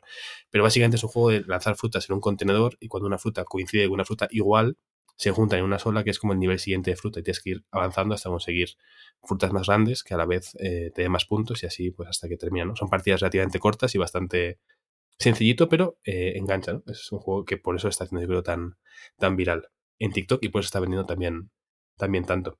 Pero vaya, más allá de este, esta pequeña anécdota jugable, el juego al que he estado jugando yo es el Ghost Runner 2, que ya salió Bien. la semana pasada, creo, terminó el embargo. No tengo todavía el texto, os pido perdón, público de Anite, pero jugarlo lo he jugado. Así que esa es mi, mi carta, no sé si ganadora, pero mi carta para, para el día de hoy. Tírala, tírala, que la, la usaremos. Yo, el, el problema que decía es que no he terminado Alan Wake 2, que era el juego del que esperábamos hablar hoy. Tanto Oscar como creo que sobre todo Víctor eh, han estado también dándole a lo nuevo de Remedy, pero no han podido estar en, en la grabación de este lunes. Entonces, una vez más, la duda de si hacemos review in progress, si intento yo eh, sacar alguna conclusión que creo que va a ser difícil porque no paran de hablarme de un final divisivo eh, en, en lo último de Sam Lake y compañía y, y yo estoy más o menos lejos del final. Llevo 10 horas, pero estoy jugando muy lentamente. Esto me tiene un poco obsesionado, te diría casi, Juan, porque no sé si... O sea, es un juego que se presta a esto, ¿eh? Es un juego en el que puedes correr, pero no corres mucho y apetece andar, más que otra cosa, por, por cautela, ¿no? Para, para que no te, no te peguen sustos, Claro. pero, pero también por un rollo de, del ritmo interno del juego. Que quieras que no, o sea, aunque tú pretendas ir rápido, que insisto, ¿eh? no es lo que estoy buscando yo en mi partida, el juego es- es- tiene una densidad extraña. Es como si, si caminaras por, por, por fango o por una brea de, de estas, ¿no? Un, un Hmm. chapapote. Porque tengo la sensación de que, de que cuesta mucho avanzar. No es un juego especialmente fácil. A mí me han matado Hmm. más veces de las que quisiera y no siempre carga la partida en un checkpoint muy cercano. Pero, pero más allá de eso, ¿eh? aunque estés jugando bien, tienes que dar muchas vueltas para buscar una cosa y volver y usarla en un sitio donde ya habías estado. Eh, No, no, no me parece mal, quiero decir, no es mal diseño de niveles, en mi opinión. Podría ser mejor, pero no, no era una crítica esto. Pero, pero eso, estás dos, tres horas jugando y repasas en tu cabeza lo que has hecho en ese tiempo y resulta que has pillado un destornillador, has abierto un, un candado y poco más. O sea, hostia, es, es pesado, es, es denso, es, es lento el juego. Y creo que eso forma parte de su personalidad, que es sin duda lo más característico de Alan Wake 2. ¿eh? Tengo cosas que decir sobre el juego, a eso voy. Pero, pero no las he reposado y no las he contextualizado lo bastante. En cualquier caso, Mm. si, si tienes alguna duda, Juan, igual te la puedo resolver. El tema es que durante gran parte del fin de semana la tele ha estado secuestrada por mi hijo mayor, que sigue pegándole bastante fuerte al Mario Wonder. A tope. Y, y el tío, no hay manera, ¿eh? No, lo de la consola híbrida, a él no se lo cuentes. Él quiere jugar en la tele. ¿Cómo Con debe el, ser? con el mando pro. Estoy- estoy contigo. y, y déjate de pantallitas. No sé si con la OLED podría convencerlo, pero que no, que no, que el tío quiere jugar en la tele y entonces a mí me toca jugar por la noche, tengo mucho sueño y no, no avanzo. Pero me he acordado del Mario Wonder porque has dicho lo del ritmo, Juan, sin hacer spoilers ni entrar en detalles. Uh, ya sé, ya sé por dónde vas. Hay, hay cierta importancia de lo rítmico en Mario Wonder, sobre todo al final. Y, y creo que mi hijo va a tener el mismo problema que yo con lo de un 2, 3 Plus. Porque, porque le costó mucho la parte final del juego hasta que vio, y eso fue bonito, que aparte del sonido había unas pistas visuales. Hay una serie de plataformas y tienes que coordinar un salto, ¿no? Y hay como unas flechitas que se van cargando y bien ahí Nintendo por poner las flechitas, bien mi hijo, de seis años pobre, por, por darse cuenta. Me, o sea, no, no quería mirar porque no quería hacerme el spoiler del jefe final de, de Mario Wonder. Bueno, no sé si el final, no sé si hay algún secretillo más por ahí. Eh, en mi partida sí he llegado a un mundo secreto que él todavía no ha visto y tal, pero que, que no, no, no quería ver eh, esa parte del juego fuera de mi partida y al final sí, sí estuve atento, sí, sí fui público, porque me, me mola, evidentemente, que os voy a contar, ver cómo descubre los jueguicos, mi hijo. Pero eso, precioso. Alan Wake a medias, Mario Wonder, en mi caso, a medias también, y el que sí he terminado es el Jusant, que además me ha gustado mucho, con lo cual, esa es mi carta. Bueno, bueno, tú tienes, tienes de, todo, Pep. Permíteme añadir pequeño comentario a lo que decías de, tu hijo. Lo primero, haces bien en evitar los spoilers. Es además algo que puede estar, como los sustos en Alan Wake, ¿no? Puede estar a la vuelta de la esquina, te metes a una noticia en busca de información y te hablan de Shinkeki no Kyojin, ¿no? Hay que tener cuidado con, con spoilers porque te pueden amarrar el día. Pero también, antes te hablaba, ¿no? De, juegos virales por TikTok y demás. Eh, Super Mario Wonder está últimamente a tope por o sea, se habla mucho del nivel este del ritmo, del 1, 2, 3, pero hay un nivel más avanzado que es muy viral porque la gente está fracasando bastante. A ver, fracasando. Ah, eso, eso, el otro día lo pensé también. Hace un par de programas igual. Nos reíamos, no. No, no, no, no hubo falta de respeto, creo recordar. Luego, me lo pongo. Pero, pero hablábamos de un tweet de Andy Robinson, de Video Game Chronicles, en el que decía que tuvo cuatro horas para pasar una pantalla de Super Mario. Y entonces, Víctor y yo no habíamos jugado a Mario Wonder, decíamos, a ver, no lo, no lo tuitees porque esto es manquismo de manual, no puede ser que una pantalla sea tan difícil en Mario Wonder, claro. que, que salvo por ese reto final, suponemos que se refería a ese nivel, es un juego bastante, bastante fácil, pero, pero ahora me da miedo. Mira, eso sí no lo, no lo he querido ver. mejor, mejor, mejor. El reto final no me lo he spoileado. Mejor. No sé si ya en, o sea, en, ese mundo. ¿Se llama mundo secreto? no sé. Eh, hay una serie de pantallas más difíciles en Mario Wonder, ¿no? Que se agrupan en un sitio distinto y que suelen venir después de eh, una prueba de insignias pro, creo que se llaman, que molan bastante. Soy, o sea, me estoy reconciliando con las insignias gracias a las pro, que son difíciles de aplicar en pantallas normales, pero cuyos desafíos sí me están gustando bastante. Y, eso, hay, hay un nivel que no es el más difícil todavía, que, hay una serie de plataformas que aparecen y desaparecen también de forma rítmica, coordinadas con, con, una especie de palmas que hay de fondo, pero que no llega a ser música. Y, y esa me costó bastante ya. Igual. Siete intentos, ¿eh? No, no, no, no fue una locura. Pero, pero empiezo a ver por dónde se puede complicar Mario Wonder. Sí, sí, sí, vaya. O sea, creo que es mejor hacer lo que haces tú, Pep, de no ver spoilers. Lo que pasa que TikTok a veces es un poco fastidiado en ese sentido. Pero, pero sí, me refería justo a ese nivel. También he visto algo del final, creo que es bastante más complejo, pero justo ese nivel, ese que te decía, que se ha hecho viral. Aunque también he visto a alguien que con una habilidad, creo la de las burbujas, pues se chisea el nivel de mala manera y se lo pasa volando prácticamente. Pero bueno, cada uno con sus trucos y con su forma de, de jugar a las cosas.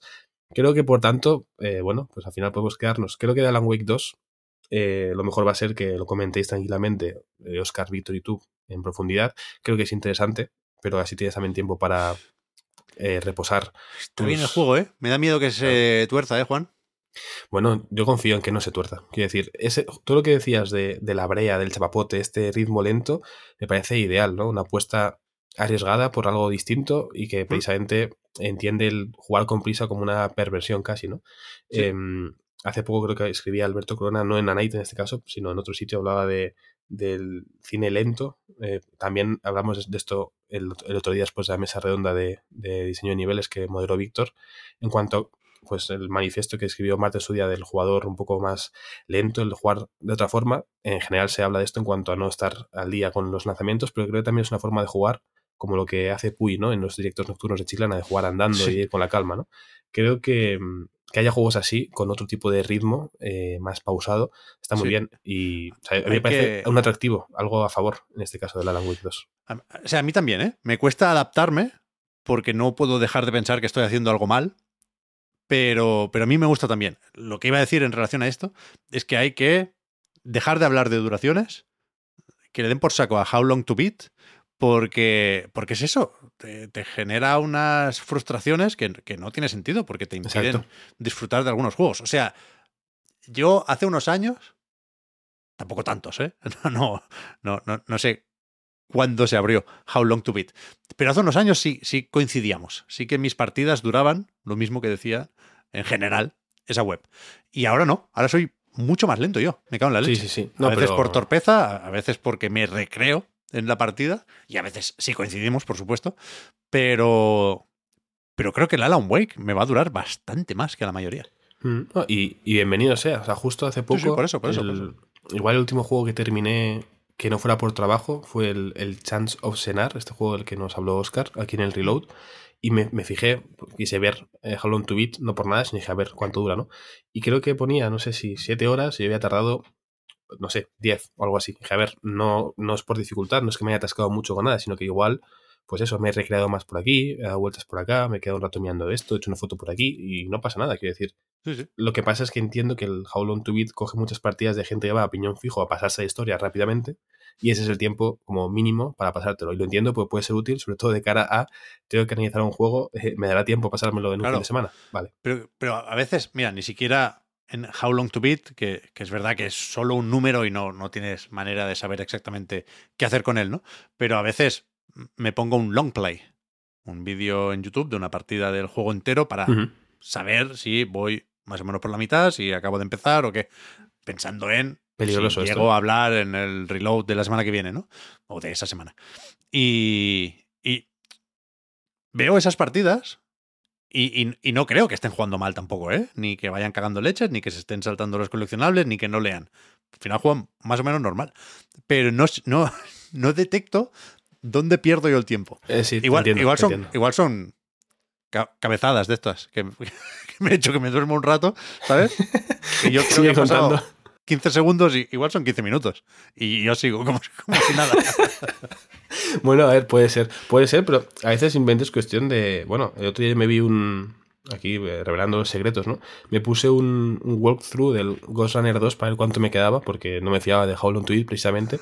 Y yo llevaba unas 3 horas de juego, porque bueno, eh, ya te contaré, ya sea en, antena o fuera de, eh, mi odisea para poder jugar simplemente a este juego. Pero llevaba unos, unas 3 horas y dije, voy a ver más o menos por qué punto de la historia voy, ¿no? Y me puse un vídeo y creo que mis tres horas equivalían a una hora y media del señor que estaba jugando. Y dije, bueno, pues eh, apaga y vámonos. Es decir, no lo he hecho tan mal, ni mucho menos. También es verdad que es un vídeo editado donde, sobre todo en este juego, se muere mucho.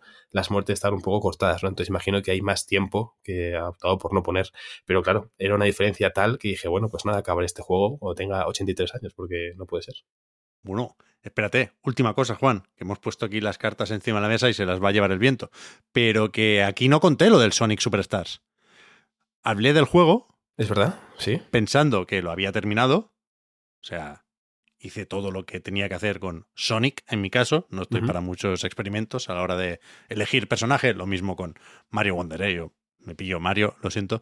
Me gustaría usar al Caco Gazapo, pero si no puedo tener al Caco Gazapo taladro, no quiero tener a ningún Caco Gazapo. Pero que me pasé el juego con Sonic, me pareció ya entonces el final un pelín más difícil de lo que esperaba, pero bueno, sin muchos problemas, me lo pasé. Y, y en cierto momento, perdón, porque esta anécdota ya la he contado en otro sitio, pero voy a ir rápido, eh, repasando los trofeos en, la Play, vi que, que, no tenía trofeo de oro de Sonic Superstars. Trofeo de oro, para quien no sepa cómo van las copas, es el de cuando te pasas el juego, ¿no? Platino es todos los trofeos, pero el de oro es completar la historia, para entendernos. Eh, y, vi que no lo tenía yo, ¿cómo que no? Si me lo he pasado, me he visto los créditos, salía ahí el Izuka y compañía. Y, resulta que había que darle otra vuelta, con un pequeño girito, que no voy a comentar, pero otra vuelta. Hostia, complicado, ¿eh? Dar, esa segunda vuelta, sobre todo porque el jefe final cambia y es bastante difícil. Es el Dark Souls de los Sonics, esa broma la tenía también apuntada por aquí, la tacho. Y, y, y después de eso hay otra cosita más. Que, hostia, esa también es difícil y encima es mala. Las dos cosas, que es una combinación peligrosa. Sí, porque Es, es un combate que depende demasiado del azar. Insisto, no gano nada entrando en detalles, porque entiendo que alguien puede tener todavía alguna partida a medias, pero que, que me costó y me enfadó, ahora sí, eh, esa es la palabra, mucho más de lo necesario. Y resulta que, siguiendo con los trofeos, vi que ese, el, el de pasarse el juego de verdad, el trofeo de oro, lo, lo tenemos un 4,4% de los jugadores. Uf, poquito, ¿eh? O sea, un Sonic 2D no, no, debería ir por ahí, creo yo. ¿Sabes? No, no, claro, claro. O sea, entiendo que ciertos trofeos muy complejos o ciertas cosas, bueno, vale, pero el de pasarte el juego tendría que tener un porcentaje bastante más. Claro. Eh, yo sé, si es tan difícil y tan regresado encontrarlo, ponte un 33, pero no un 4%. Me parece sorprendente, total, con la tontería y hablando de horas. Mira, How Long to Beat. ¿Cuánto, cuánto tiene aquí no, nueva sección. Sonic Superstars. Vamos a hacer jugadores concurrentes y eh, How Long to Beat en directo. Nos preguntas cosas. En internet está todo, vaya. Hombre. How Long to Beat. Sonic Superstars. ¿Cómo se mira esto? Hostia, no entiendo, no, entiendo los gráficos. El, la, primera, la primera que te salga, la que ponga. Pero hay como una. Ah, no, que son reviews esto. Perdón, perdón, que me ha abierto la review. Main Story, 5 horas. Ahí. Me cuadra. Main, horas. más Sites, 8 horas. Completionists, 15 horas y media. Bueno. Claro, yo no sé cuál es la, la, la de. El trofeo el, este de oro. El trofeo de oro debería ser el primer, la primera, las 5 horas, entiendo yo, ¿no? Si es el trofeo ser, de oro. Yo entiendo que sí. Pero que yo llevo 14 putas horas de Sonic Superstars. Bueno. ¿Te lo puedes creer? Me lo puedo creer porque, bueno, me, me cuadra. Yo no. Me, me, me ha pasado algo parecido. no. no. pero cuadra, es coherente con lo que hemos estado hablando, de la diferencia entre How Long to Beat, eh, gente joven y ágil, y nosotros que vamos a otro ritmo, no pasa nada, Pep. Eh, no, hay nada, no hay nada de lo que avergonzarse, está muy bien. ¿Estaría bien ser más rápidos? Puede ser, pero oye, eh, la vida, la vida es así. Aquí puedo hablar con esta gente, preguntarles. si oye, tú, estas cinco horas. ¿Dónde estáis? Bueno, total, que, que, me parece. Me parece peor juego Sonic Superstars después de la segunda vuelta, pero me parece un juego más curioso. Y una vez más, llamamiento. Si, si habéis eh, desbloqueado ese logro, ese trofeo eh, en Sonic Superstars, contádnoslo. Quiero hablar con vosotros. Sí, está, está, bien. Queridos mecenas de Patreon o queridos oyentes en YouTube o donde sea, por favor, ayudad a, a, Pep. Necesita una mano amiga con la que charlar de ese tipo de cosas. Seguro que alguien lo tiene, Pep, y te puede, te puede ayudar. Bien. Bueno, ayudar, ¿no? Yo también lo tengo, ¿eh? Aquí bueno, ayudar tengo, en cuanto o sea, a tener una conversación, vaya, quiero decir. Vale, vale. Eh, no estar solo, hablar de ese tipo de cosas, salir de trauma dudas. Lo, o... lo evité, pero creo que hay que hablar de Sony Superstars un poquito más de lo que yo pensaba. Sí, a ver, tuvo la mala suerte de salir cuando salió. Bueno, mala suerte o mala toma de decisiones, ¿no? Recordemos la semana del Super Mario Wonder y del Marvel's Spider-Man 2. Eh, una semana. Y de Laika, que es semana cargadita. Ya ves, ya ves. Pues eso, perdón, Juan. Ghost Runner 2. Katanas, saltos, Katanas, War Runs. saltos. Oh, tremendo. Es que realmente, mmm, lo primero, nada que perdonar, Pep, faltaría más. Realmente es un juego muy divertido, la verdad. Hablé de él ya en A Night, en el avance, después de probar una beta abierta, que era un, un nivel de, bueno, si se te daba más o menos bien, en 20 minutos, 25 lo podías terminar. Un nivel que luego está en el juego, pero con ciertas modificaciones es bastante más difícil cuando llegas a ese punto en, en el juego. Eh, pero, pero, vamos, una vez he podido probar el Ghost Runner 2 entero, la verdad que me ha dejado un sabor de boca mucho mejor de lo que esperaba con las expectativas que tenía que ya eran relativamente altas después de probar ¿no? esta, esta beta. Creo que si algo me ha llamado la atención de este Ghost Runner 2, que es una secuela directa del primero, sigue One More Level, creo que es el estudio, después fue adquirido por 505 Games, que están presentes también en este Ghost Runner 2. Si algo me esperaba era tener lo mismo que en la beta, pero más complejo, y es verdad que está ahí, pero lo que antes era para mí como una nube de referencias de este, esto me recuerda a este juego, esto me recuerda a este otro, o a según qué obras de ficción, poco a poco se fue convirtiendo en algo mucho más particular. O sea, creo que tiene la entidad suficiente como para ser su propia cosa y no ser simplemente una amalgama de, referencias y de ¿no? decir, ah, pues fíjate, voy por la pared como en el Titanfall, el parkour mola mucho como en Mirror's Edge, o los combates en una sala llena de enemigos son como en el Super Hot, que una vez he muerto 15 veces y sé dónde están y qué van a hacer, lo puedo superar con, cierta maestría. ¿no? Por suerte va, va mucho más allá. Em, realmente, la historia de este Ghost Runner, eh, aunque es algo muy presente y tiene su importancia, creo que es lo, de menos, sí que tiene ciertas pinceladas eh, curiosas y llamativas en cuanto a crisis de identidad ¿no? de, de estos Ghost Runners, estas criaturas en teoría como que van contra la humanidad porque tienen cierto toque humano. Eh, pero como digo, no deja de ser una historia de ciencia ficción que funciona, pero que no es lo, más llamativo. Al final, el principal atractivo de este Ghost Runner 2 es lo, el gameplay, cómo se juega, que creo que no es ni pretende ser un juego para, para el gran público, ni mucho menos, pero que si te funciona, su fórmula puede ser uno, uno de tus juegos seguramente favoritos de, del año, y lo digo sin, sin ningún temor a, equivocarme. Al final, em, tiene bastante de, juego de ritmo también, es un poco una, tendencia en, el podcast de hoy, pero lo que hace muy bien es que todo lo que te va presentando y todo lo que tienes que ir asimilando para poder hacerlo a lo largo del juego lo hace de una forma tan paulatina y bien ordenada que no parece, no parece abrumador, ¿no? Si ves un nivel avanzado de este Ghost Runner 2 sin haber jugado nada, seguramente te parezca un infierno, casi un bullet hell de, de comandos, de tener que eh, encadenar salto con gancho, con shuriken, con otro gancho, con otro salto, con parar el tiempo, con hacer no sé qué, porque al final estás como ejecutando sin parar mil botones, pero cuando lo juegas de seguido resulta de lo más natural y es bastante sorprendente cómo aprendes a hacer tantas cosas sin, sin pensar, ¿no? Al final es más de ejecutar que de pensar porque tienes ya muy asimilados todos los, movimientos que puede hacer tu, tu, personaje.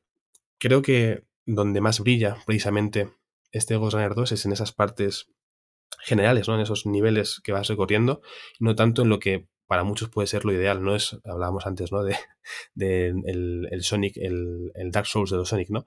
No es ni mucho menos un juego que, que, recuerde a los de From, porque los jefes finales precisamente creo que son la parte más, más floja. No es tan mal los jefes finales de, este juego, no tiene tampoco muchos, pero creo que justo les falta o adolecen de aquello que hace que Ghost Runner brille. Cuando te enfrentas a los distintos jefes finales, es un combate uno contra uno, casi siempre, en el que tienes que aprenderte el set de movimientos de tu eh, enemigo, esquivarlo lo mejor que puedas y poco a poco acabar con su vida a base de catanazos, ¿no? Muy bien, funciona, pero suele ser en, una, un escenario bastante plano, con muy poca verticalidad y donde Solo te tienes que centrar en un enemigo y poco más. Que está bien, funciona, pero como digo, le falta ese brillo, ese toque, que creo que hace que sea tan interesante este Ghost Runner. Cuando te enfrentas a cualquier enemigo normal, cualquier masilla que te encuentres por el mapa, es mucho mejor porque siempre es como un, nuevo reto que superar, ¿no? Llegas a una sala y ves que hay mucha gente que te quiere eh, matar, con un toque además te eliminan, es bastante normal morir, no pasa nada. Y ahí es cuando empieza un poco el juego de verdad, ¿no? Un poco el... Voy a intentar hacer esto fracaso por aquí, intento hacer esto otro, fracaso, pero vas como consiguiendo información, ¿no? al final tienes como en tu cabeza un mapa muy completo de dónde están los enemigos, qué objetos puedes utilizar a tu favor, eh, qué ruta es mejor, por qué ir por aquí no funciona, porque cuando voy por aquí por la derecha igual el señor de izquierda se empieza a mover y me cierra este paso, entonces al final mm, entras en una especie de zona donde estás muy concentrado en hacer muchas cosas muy seguidas y muy rápido y una vez terminas estás vibrando, con el cuerpo un poco en tensión, pero una tensión buena y sobre todo con la satisfacción de decir, vale, es un reto difícil, pero he conseguido superar esta zona mm, de enemigos aleatorios que me encontró en mitad de un capítulo. No es ni siquiera algo muy importante, ¿no? Pero está tan bien diseñado y con tantas variaciones y elementos que puedes usar o no, y sobre todo con tantas posibilidades para hacer el combate como tú quieras, que suele ser bastante em, satisfactorio. Antes de jugarlo, yo pensaba que lo más interesante iba a ser la parte de la moto, ¿no? Era una de las grandes novedades de esta secuela no está nada mal la moto, los niveles que son simplemente ir en moto y eh, esquivar según qué obstáculos son muy trepidantes, sin duda. Hay una parte no tan trepidante de bueno, no es un mundo abierto como tal, pero digamos que sales al exterior de esta gran torre y vas con tu moto y puedes bajarte y tienes que ir haciendo pues una mezcla de, de sección de moto y sección a pie, que no está mal, pero quizás es lo que menos me ha gustado porque tanto por el diseño artístico de la torre como por los escenarios más complejos del interior, pues me parecía más interesante que lo de la moto, aunque también tiene sus, sus retos que van creciendo, ¿no? Al principio solo vas en la moto y luego tienes que saltar, engancharte a la moto corriendo, esquivar un rayo láser por aquí. Al final sí que sigue creciendo en, una intención bastante buena, pero creo que a mí por lo menos me funciona un poco peor que la parte normal dentro de, de la torre. Y luego, por comentar algo más, tampoco quiero destripar nada de lo que ocurre. Em, voy a decir un par de cosas más para que os hagáis una idea de lo que ha sido este, este Ghost Runner. Dos cosas que creo que además le vienen muy bien. Bueno, miento, voy a decir tres, Pep. Eh, perdóname, pero me, acabo de correr de una más según eh, lo pensaba. La primera de ellas es que hay una parte un poquito rock-like, por así decirlo, dentro del juego. Eh, no dentro de la historia principal, es una cosa que puedes ignorar, puedes pasarte el juego sin acceder a ella. Pero hay un momento en el que consigues rescatar a una científica muy buena que te ayuda en una serie de aspectos del argumento, pero a la vez tiene en su laboratorio una silla como, como la de Matrix, cuando Neo se sienta para aprender muchas cosas, pues básicamente igual. Y ahí accedes a una especie de, de zona que yo pensé, bueno, esto es un tutorial, ¿no? Pero es un juego bastante divertido en el que tienes que elegir un camino, una ruta, y a partir de ahí, según superes cada desafío, eh, tienes que elegir una mejora para el siguiente nivel, ¿no? Hay niveles de parkour, hay niveles de, combate, hay niveles mixtos y todo sucede como una simulación donde tienes una serie de vidas y tienes que intentar llegar hasta el final eh, con éxito, ¿no? Entonces está muy bien porque llegado el punto del juego en el que te lo desbloquean, te viene muy bien para aprender si quieres, es muy entretenido en sí mismo y sobre todo es una diversión bastante pura, ¿no? Porque no tienes ni siquiera que pensar en, bueno, tengo que pasarme este capítulo porque tengo que hacer no sé qué historia, sino que es una pausita para quiero jugar simplemente con lo que ya sé en un escenario muy pequeño, sin interrupciones, si lo quieres ver así, del argumento, de encontrar tal cosa o de esta parte de este puzzle que no sé cómo activar esta palanca, sino que simplemente es niveles muy cortos con un diseño muy entretenido, interesante, en el que puedes eh, hacer el despliegue de todas tus habilidades que has aprendido en, Ghost Runner 2. ¿no? Entonces creo que es un, un añadido muy, muy curioso. El otro punto que quería comentar, eh, y disculpa si escucháis unos ruidos salvajes porque mi gato está intentando asediarme, es eh, bastante, bastante más complicado que grabar con obras como hace Oscar a veces, pero es que es muy pesado este animal a veces. Pero, mm, pero es, con cariño todo, yo quiero mucho a mi gato. Em, los otros dos puntos que tenía que comentar, eh, hay uno que por culpa del gato se me ha olvidado, pero llegaré a él, el otro sí que me acuerdo, y es que hablaba antes de la parte humana ¿no? de, de la historia de Ghost Runner, que creo que tiene ciertos toques, ciertos destellos que no están mal de todo lo que se comenta en Ghost en la historia como tal, lo que hablan los personajes, no voy a decir nada, pero sí voy a decir algo de las conversaciones que tienen dos eh, señores armados, que son conversaciones que tienen por su cuenta. O sea, no tienes que hablar con ellos para que te lo cuenten, sino que tienes que fijarte, eh, pasar a su lado y escuchar lo que dicen para poder enterarte, ¿no? O sea, es algo que puedes perfectamente ignorar, porque igual vas a piñón fijo a mejorar eh, tus habilidades, a hablar con el que te ofrece la historia principal e ignoras a estos, a estos dos buenos hombres, ¿no? Uno se llama Víctor, de hecho, lo cual me parece curioso, y el otro eh, no recuerdo cómo se llama, la verdad, pero con Víctor, por lo que sea, me, quedé.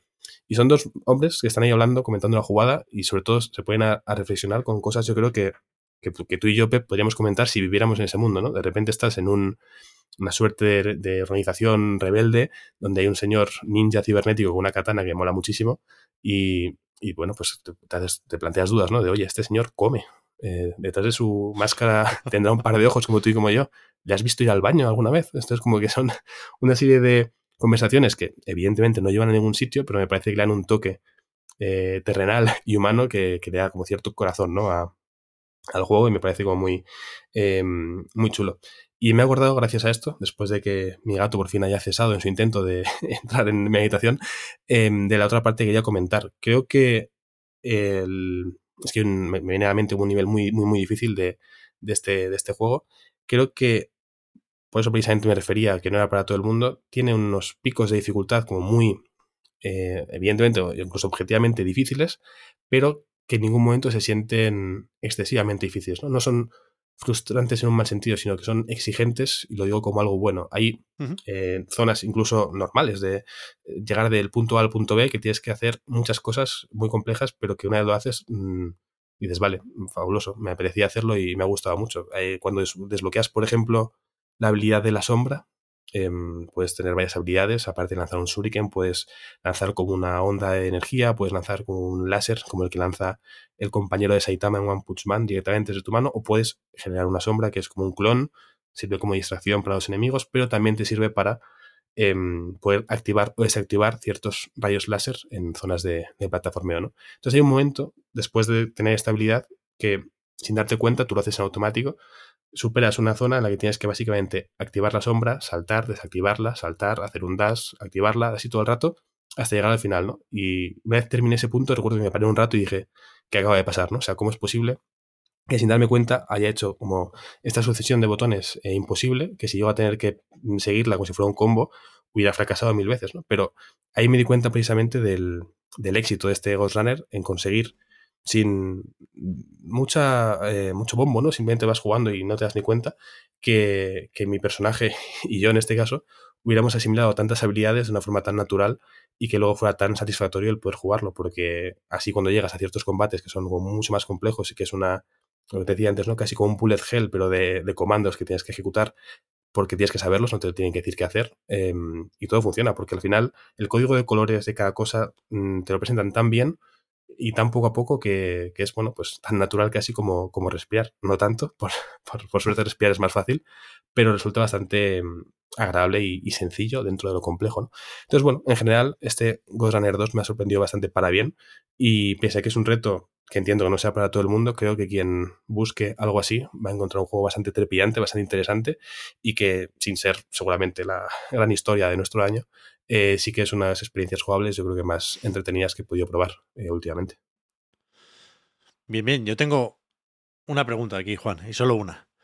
¿Vale? ¿Hay puzzles, como en el primer Ghost Runner? Puzzles, puzzles en el sentido de que tengas que eh, activar una, un botón. O sea, en el llegar. primer juego tengo el recuerdo, una vez más, un poco borroso. Pero yo empecé más o menos a tope, con los catanazos y las piruetas varias, y en cierto momento había un, un puzzle de como de activar unos bloques en el suelo. Que era una. Mm. Quiero recordar que era una pantalla, que era el puzzle. O sea, tú entrabas, no. te encontrabas eso y tenías que resolverlo para seguir. No era el acceso a un coleccionable ni una zona secreta. Y me suena que, que te hablaba como una cara. Como el, no, el Zordon no. ese de los Power Rangers. Pero no. Pero ya digo que aquí se me pueden estar mezclando muchísimas cosas, ¿eh? No, no, puede ser, puede ser. Pero yo creo que había algo así. Y me.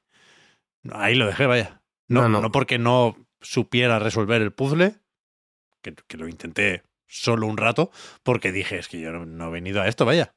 No. Eh, claro, claro, entiendo la, la, bajona al encontrarte de repente ese obstáculo al frenesí que supone en general, ¿no? Jugar a, algo Runner. No, algo así yo creo que no, que no hay. Sí que hay, por ejemplo, coleccionables que suponen un desvío que puedes hacer o no hacer, pero el desvío no es hacer un puzzle, sino que te, te, presentan, bueno, una especie de puzzle, pero en cuanto a un escenario que tienes que superar, en cuanto a, mira, si vas por aquí a la izquierda, sigues la historia, y si te vas por aquí a la derecha, ves al fondo que hay un coleccionable, además te lo dice, como, oye, ¿por qué vas por ahí, no? Te lo voy a comentar y tú un segundo, eh, voy a tomar un desvío.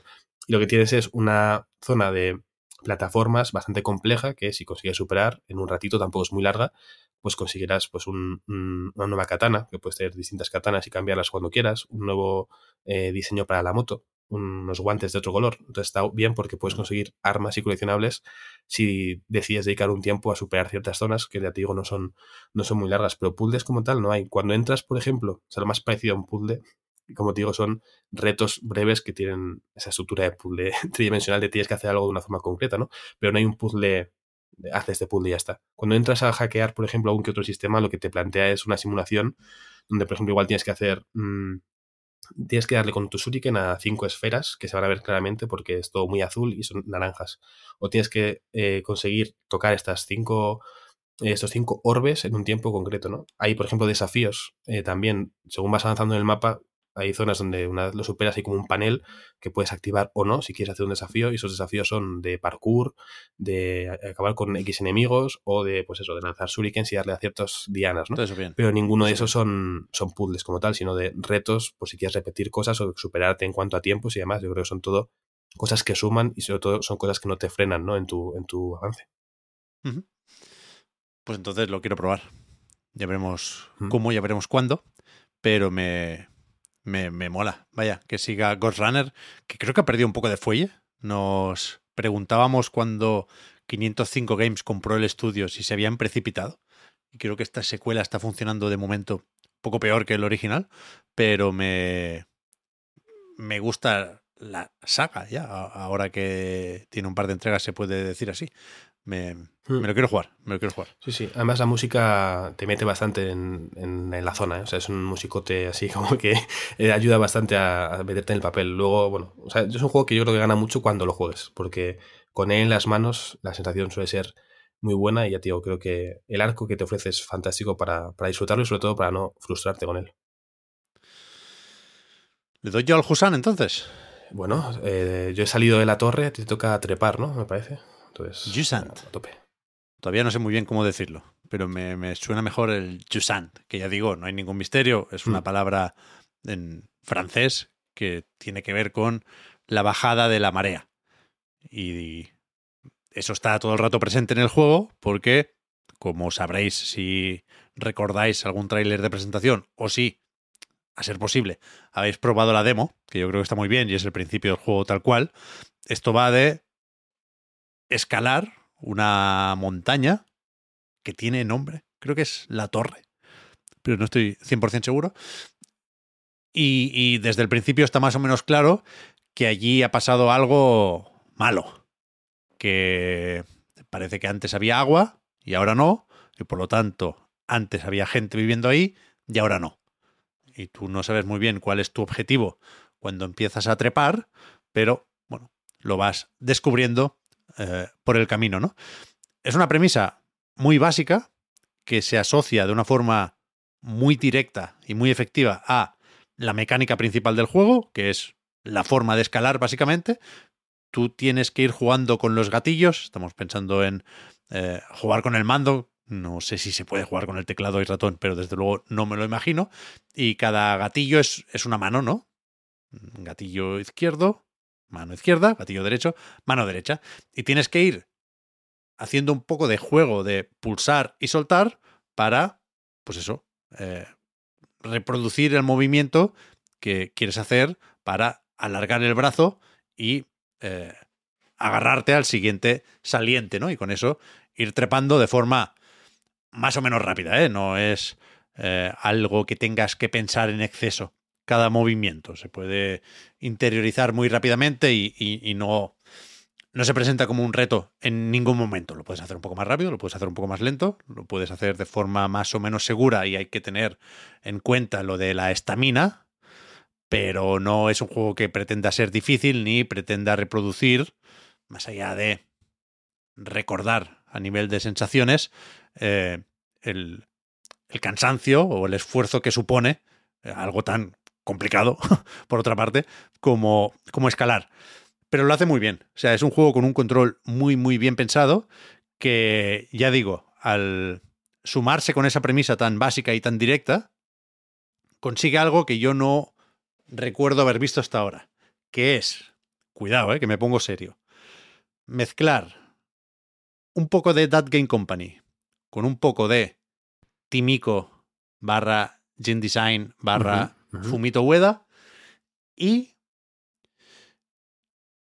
captar o, recoger parte de la esencia de esas experiencias, de un journey, por lo del viaje, por algunos colores, al- al- algunas sensaciones del entorno, un poco de Shadow of the Colossus, de las Guardian, también se escala por ahí, aunque de una forma distinta. Creo que, que mezcla y encuentra lo que tienen en común esas experiencias. Aquí me estoy poniendo de ejemplo, pero creo que es más o menos fácil ver por qué te pueden gustar las propuestas de, insisto, eh, Fumito Ueda y Genova Chen, por ejemplo, ¿no?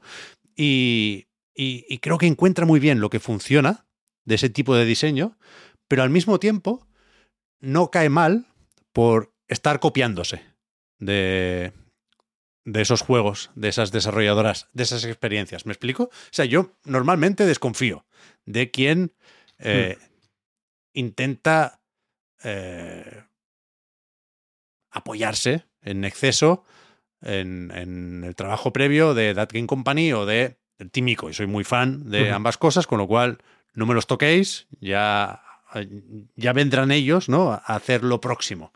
Me, me parece que, bueno, que, es, que son juegos tan queridos, ¿no? Los de estas desarrolladoras, que, que es fácil querer aprovecharse, entre muchas comillas, ¿no? Y pienso, por ejemplo, el caso más evidente puede ser el de Matt Nava, el que era director de arte de Journey, quiero decir, a tope. De Sword of the Sea. ¿Cómo, cómo? El juego este, Sword of the Sea de PlayStation, no era Claro. señor.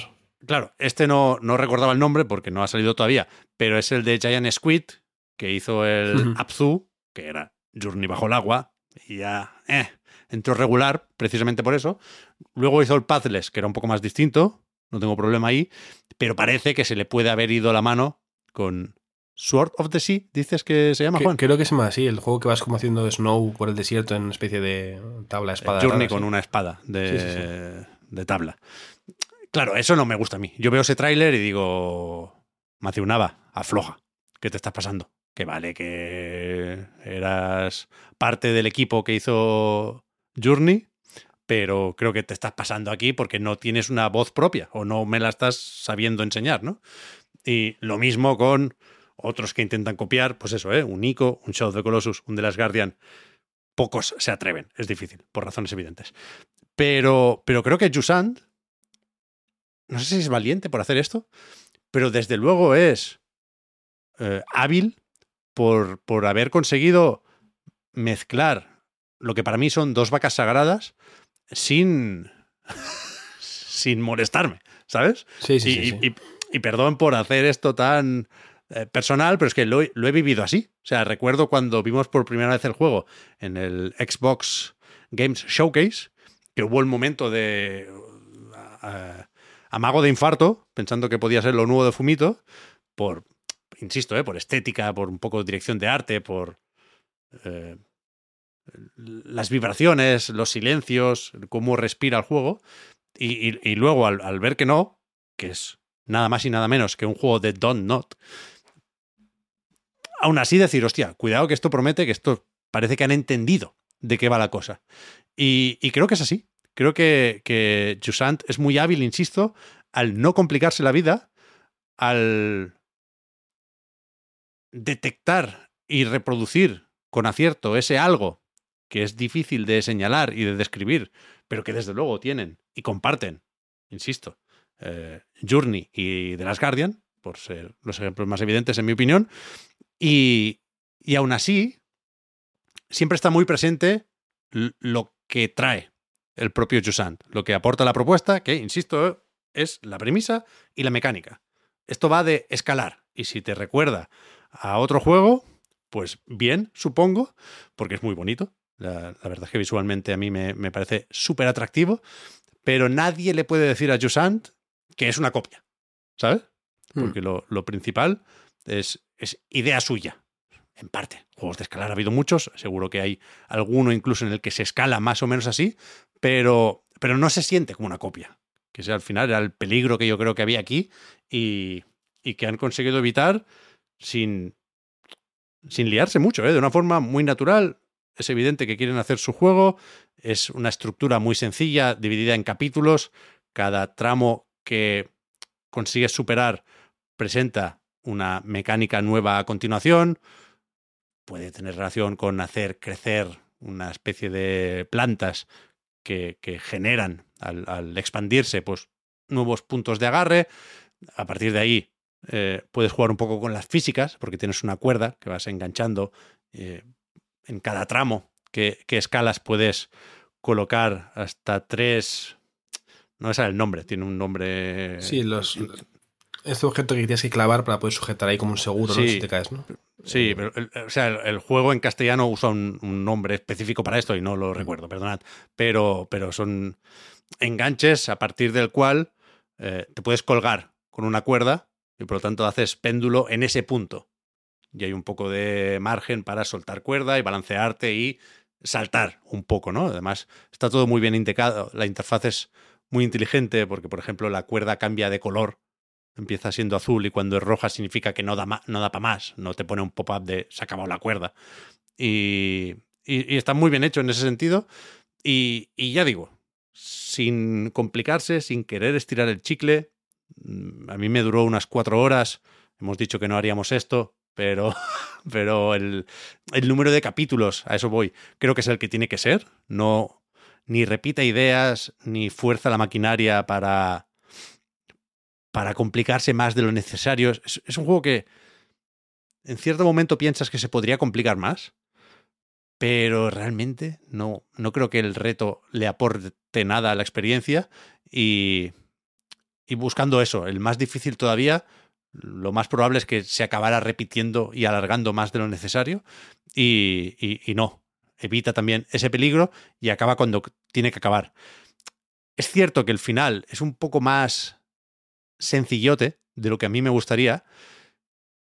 Creo que se puede anticipar, porque el juego es, insisto, muy de no complicarse la vida.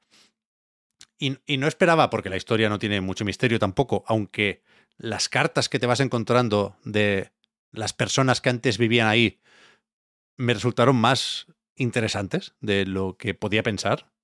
En cierto momento estaba convencido yo de que me iba a saltar esas cartas, pero me las acabé leyendo todas. Pero. Pero el remate de la historia es un poco. Te diría que casi infantil. Y no me parece mal acabar viendo Yusan como una película de Ghibli. Vamos ya aquí a tope con los referentes, ¿no? Todo lo, lo más de lo más.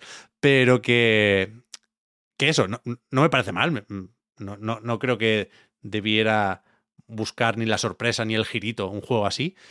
Pero, pero no, no me voy a dormir pensando en el final del juego, ¿sabes?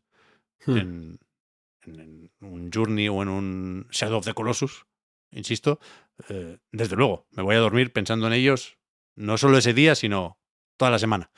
Y, y aquí no. Con lo cual tengo curiosidad por ver cómo se mantiene Jusant en el recuerdo. Pero durante la partida y justo al terminar, me parece sobresaliente. Y, y muy, muy bonito. Creo que, que hace bien también eso. Lo de que cada parte del juego, cada capítulo sea muy reconocible por la parte estética. Y, y hay un momento del que hablé el otro día en el que hay mucho musgo y mucho viento que me pareció especialmente bonito. Espectacular. Siendo un juego más o menos sencillote también en lo técnico, aunque utiliza Unreal Engine 5 y hace algunas virguerías con la iluminación. Es un juego casi low poly y casi sin texturas. Y aún así, eh, transmite muchísimo con, con la parte visual. Muy bien, muy bien. Yo, Pep, debo reconocer que tenía ganas de, de este Jusant. Eh, creo que fue en el 9.3 que hubo una primera demo, luego hubo otra, pero ya lo pude probar ahí. Y me, me fascinó. Y todo lo que dices no hace más que alimentar mis ganas de poder jugarlo, ¿no? Entiendo que justo lo que decías, ¿no? El, el filtro Pep de reconocer a aquellos que quieren emular o imitar o aprovecharse de referentes muy conocidos, ¿no? Como este Shadow of the Colossus hablabas ahora, ¿no? También hablabas de Journey y demás, eh, o, los juegos de Fumito en general, ¿no? Entiendo que muchas veces por querer imitar eso no llegas tan alto como precisamente simplemente el tener en cuenta esos referentes y hacer tu propia cosa como es este Busan, ¿no? Al no querer ser eso, sino ser su propia cosa, seguramente haya llegado más alto que quienes han querido serlo y, y se les ha cazado antes o tú por lo menos les has visto venir antes y has dicho, por aquí, por aquí no paso, ¿no? Sí. Eh, me llama la atención además que una parte que he visto que mucha gente critica, ¿no?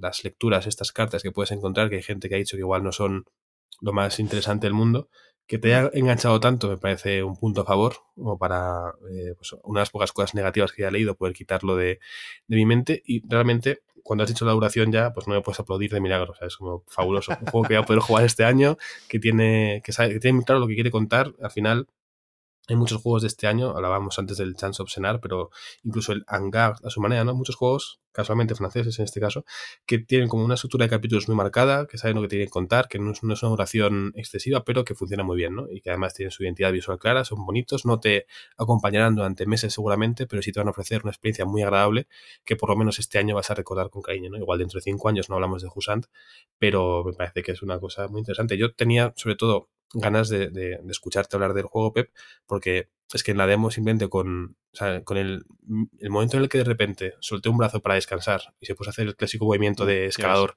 como de relajar la musculatura soltando el brazo, dije, este juego es fantástico, ¿no? Entonces, vaya, estoy, estoy dentrísimo. No tiene muchísimos detalles porque no tiene sitio para colocar esos detalles, pero sí los que tiene los tiene muy, muy bien medidos. Hay también un gesto para acariciar o interactuar, una especie de bichito que te acompaña durante la escalada.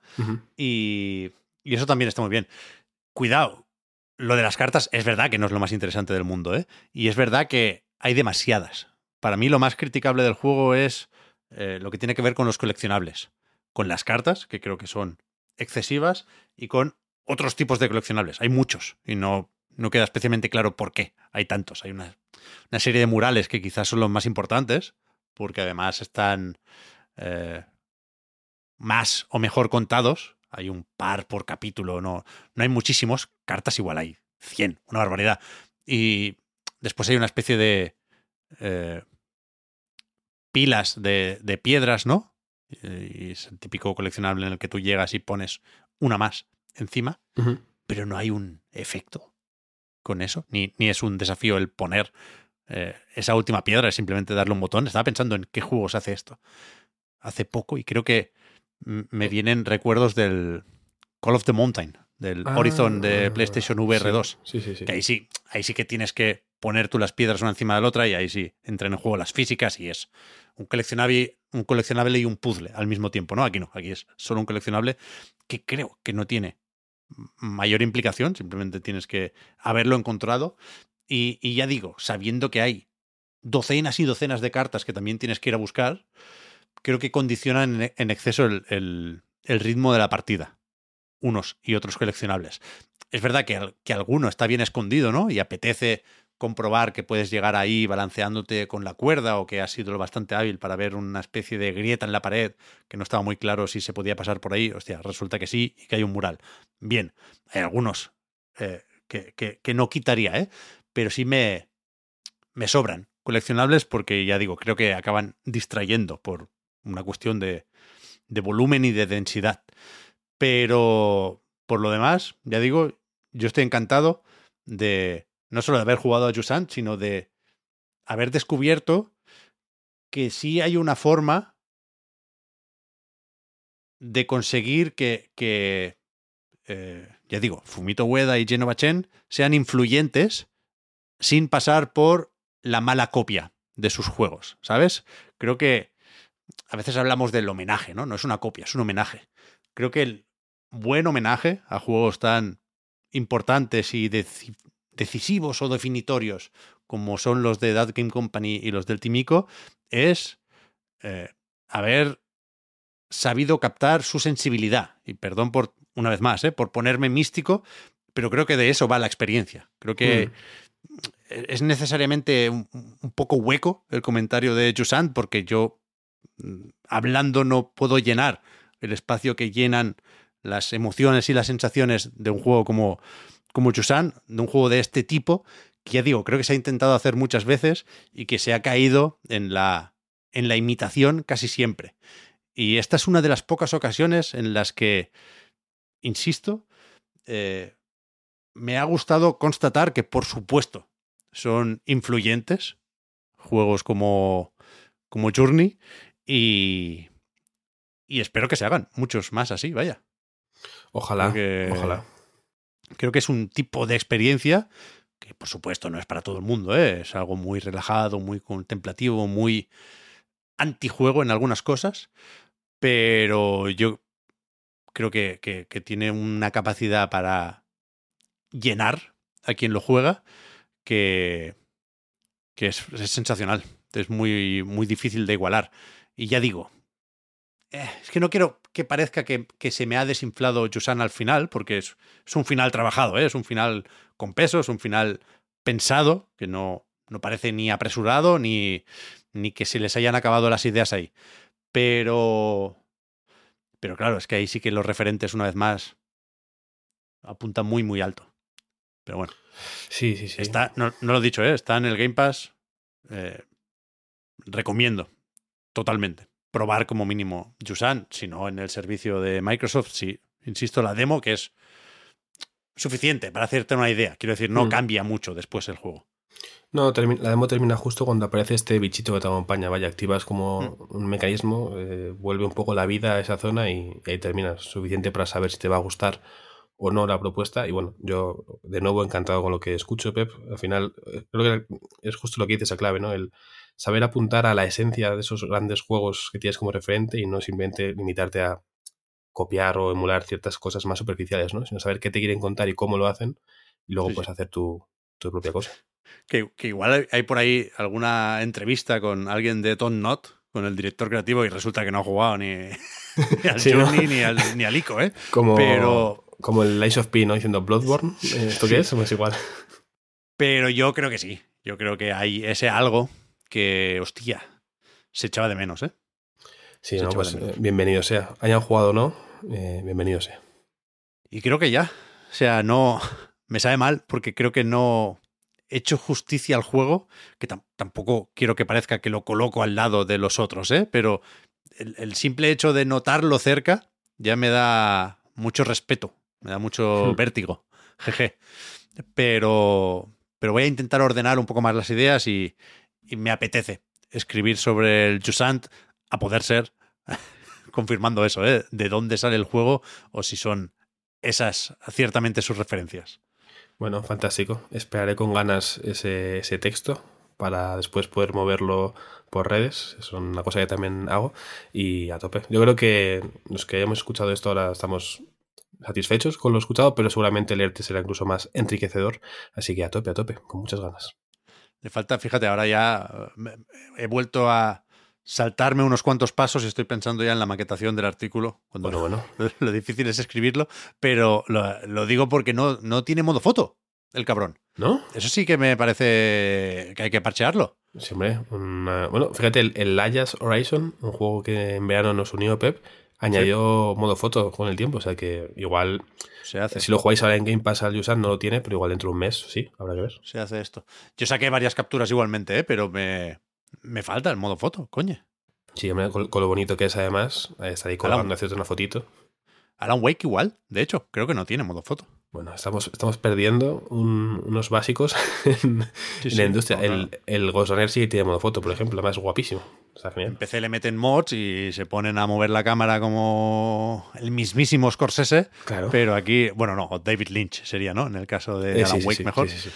pero que, que yo echo de menos los modos foto. Con la leche. Sí, sobre todo porque el, el Alan Wake precisamente, otro día os pasé unas cuantas capturas de una cuenta de Twitter que hace unas fotos espectaculares y es una eso, por eso. maravilla, vaya.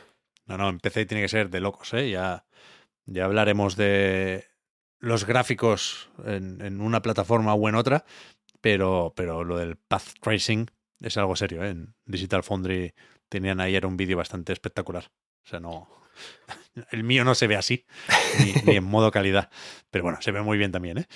Eh, No sé si tienes alguna pregunta, Juan, del Alan Wake 2 que podamos plantear Mm. y alargar hasta la semana que viene o ya dejamos el comentario para entonces Sí. porque es que a mí me- gustaría tener la, la, la visión de, de todo el juego, vaya. Claro. A ver, es que mi principal duda es una cosa que creo que igual entra en terreno de spoilers, entonces por eso tampoco te lo he preguntado antes, porque he visto mucha gente hablar de, bueno, hay como dos líneas argumentales, entiendo, paralelas, pero hay también como cambios un poco de aspecto, hay igual ciertos giros, eh, no estoy seguro, temporales puede ser, entonces tengo mucha curiosidad por escucharos hablar de hasta qué punto funciona y cómo de enrevesado es el jaleo eso de líneas argumentales y temporal que puede plantear Alan Mm. Wake 2. A mí en principio es una cosa que si funciona me parece genial, entiendo que es más difícil y más arriesgado, pero creo que merece la pena ese riesgo porque si funciona, como digo, eh, creo que eleva un poquito ¿no? la, sensación general. Entonces no sé si puedes hablar de eso en concreto o es un terreno que hasta que no termines el juego no vas a poder saber dónde va cada pieza y sobre todo que igual son spoilers un poco, un poco severos. Claro, supongo que la respuesta definitiva será por narices un poco spoiler. Yo, de lo que he visto, tengo más dudas también que certezas. A mí el tema de las dimensiones paralelas, sobre todo cuando están una encima de la otra y me recuerdan a Stranger Things, no es algo que me entusiasme. Pero una vez más, dependerá de cómo se remate la cosa, ¿no? Al final, eh, el interés se va manteniendo, eh, generando una serie de puntos de unión, ¿no? En este caso, muy evidentes, cuando coinciden cada uno en una dimensión distinta. Eh, Alan Wake, el escritor, y Saga Anderson, la nueva protagonista. Y, la parte de generarme interés me está funcionando, pero una vez más, eh, tengo dudas sobre cómo van a responder o no algunas de, esas dudas que me tienen ahora mismo enganchado. En cualquier caso, yo creo que la parte narrativa... Ah, te la tienes que tomar en serio hasta cierto punto. Porque, porque va de entidades oscuras y de cosas movidas eh, excesivamente raras, ¿eh? Pero, pero a mí lo que, lo que me llama especialmente la atención del juego, y es algo que se está comentando mucho, ¿eh? No, no tiene nada de hot static. A mí lo que me gusta es la presentación. Cómo, cómo sabe ver eh, qué estilo le encaja a este tipo de narrativa, a este tipo de misterios, a este tono. Y eso sí me flipa. De hecho, la, duda que quería yo plantear para que la podamos o la intentemos responder entre todos la semana que viene es si esta personalidad tan marcada de Alan Wake 2, que ya digo, puede recordar un poco a Twin Peaks, por ejemplo, ¿no? Un poco bastante. Si, si la hace realmente bien Alan Wake, o si nos entra tan, tan, tan bien porque es algo que se hace sorprendentemente poco en videojuegos, ¿no? Hay muchos juegos que son muy buenos, que además se ven muy bien, pero hay pocos juegos quizás preocupados por su estilo. Eh, en relación a la presentación, no hablo aquí de, gameplay ni de mecánicas, ¿eh? hay, hay, quizá pocos que se salgan de, de la norma, ¿no? Que, que, que, que ya digo, que, que, tengan una personalidad tan marcada como los juegos de Remedy. Y creo que eso es un valor, sin duda. Pero no sé si, si en Remedy son unos genios de esto o si son los tuertos en el país de los ciegos. O un punto intermedio, ¿eh? que también puede ser. Pero me. Una vez más, no, no lo digo por restarle méritos a Alan Wake 2. A mí me, me está fascinando esa parte del juego. Creo que es lo más destacable de Alan Wake 2, de hecho. a mí me, me gusta más el envoltorio que la historia. A eso voy. A eso voy. Hmm, bueno, eh, me, satisface tu respuesta por el momento y espero con ganas que llegue el jueves y que, bueno, jueves o viernes, y grabemos otro reload en el que hablemos en profundidad con, con Víctor y con Oscar de este Alan Wake 2, que yo creo que al final, bueno, ha salido bueno, ¿no? Se, esperaban grandes cosas de Alan Wake 2 y yo creo que está cumpliendo por el momento, ¿no? Ahora que esperar escucharlos a, todos, pero, pero tiene buena pinta, la verdad. Yo creo que sí, yo creo que sí. Me gusta mucho también, lo digo ahora por si no lo recuerdo la semana que viene, perdona Juan, nos vamos ya a comer. Nada, nada, Me gusta el, cómo incorpora al juego el, el, tema del tiempo, el que se haya hecho esperar 13 años. ¿Sabes? Mm, es, es, un dato que tengo en la cabeza, no porque recuerde cuando salió Alan Wake en 360, sino porque nos lo recuerda el propio juego. Y me gusta eso. Es una capa de meta que, creo que está muy bien tirada aquí. Muy bien. Sí, sí, sí. Además, bueno, yo he visto mucha gente, y ya también me callo con esto, eh, por las horas que son, eh, celebrando tanto el regreso como los cambios a mejor. El otro día vi un tweet de, María Pérez Kitsune, que ha escrito alguna vez que otra en, en, en Games también, celebrando el, el, glow up, ¿no? La mejora en este caso del protagonista en cuanto a cómo vestía antes y cómo viste ahora, ¿no? Creo que le, ha sentado bien el paso del tiempo a Alan Wake. Joder, está muy bien la ropa del juego. Hombre, es que al final todo suma, todo suma. Si empieza a brillar en muchos aspectos, al final pues sale un juego redondito, bien, apetecible. Pues sí. Lo acabamos de comentar, ya digo, la semana que viene, o, esta, según como caiga la grabación o como queráis contarlo, pero ¿qué, qué más tenemos para entonces? El Laika mm. Dragon Kaiden seguro, creo yo. Sí, sí, porque el embargo termina hoy. Hoy no ha podido estar Víctor, pero el jueves estará y lo comentará. Eh, no sé si Oscar tendrá o traerá de vuelta algún análisis anterior que no pudo comentar, pero alguno tiene la recámara seguro.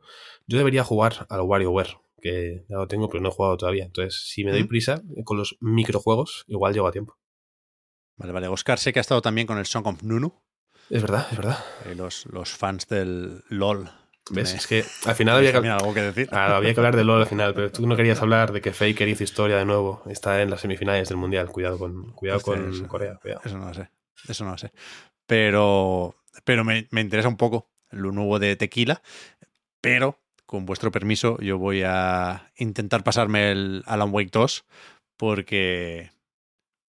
Porque, bueno, me, me gusta hablar de finales, ¿no? Un poco como con Perdidos y otras series así. El, el hecho de saber que hay tanta gente un poco mosca con el cierre de Alan Wake 2 me, me- me hace Sí. tener ganas de poder decir también la mía. Hay que, hay que vivirlo. Eso me recuerda a hablar de finales de los spoiler cast. Eso me recuerda que no te lo hemos dicho, Pep, pero que esta semana vamos a grabar uno también. ¿De qué? Eh, es decir, decir los spoilers, no. De, de Cosmic Will Sisterhood. Ah, bien, bien, bien, es verdad, es verdad, hostias. Sí, llevamos con el pendiente desde agosto, pero al final se va a grabar. Eh, más vale tarde que nunca, por supuesto. Me mola, me mola. También del Alan Wake supongo que es un buen candidato, ¿eh? Para, para Spoilercast. Tengo que repasar algunas cosas también del primer juego y de los DLCs, sobre todo.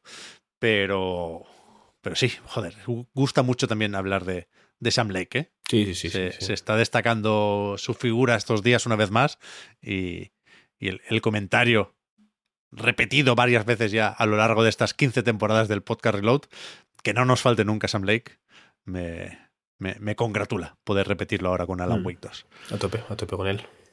¿Qué te parece, Juan, si acabo recordando a esta buena gente que el podcast Reload, igual que a nightgames.com, es posible gracias a vuestras generosas aportaciones? Patreon.com barra a night reload para más información. Tenemos que ver qué hacemos ahora con la prórroga, con ese ratito más de podcast que tenéis los patrons. Si no es de seguido, Juan, sí que creo que podemos Hmm. apañar algo en un rato Sí, sí. pero, pero ahora lo hablamos. Eh, con el resto nos volvemos a escuchar antes de lo normal. ¿eh? Ya digo que eh, recuperamos con el décimo programa de esta temporada el ritmo de grabación habitual. Nos escuchamos entonces, decía. Gracias, por supuesto, también por seguirnos y ayudarnos a mejorar. Y gracias por este cara a cara a Juan Salas. Un abrazo, Juan. Hablamos ahora. Un abrazo, Pep. Falta un mes para The Game Awards. Hasta luego.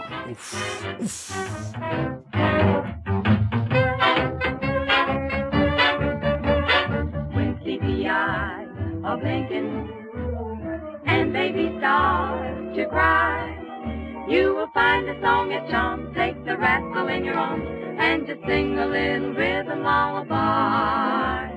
Then very soon, I'm thinking somewhere from miles aside, and his slumber will be deep as he tumbles off to sleep to the magic of a rhythm lullaby.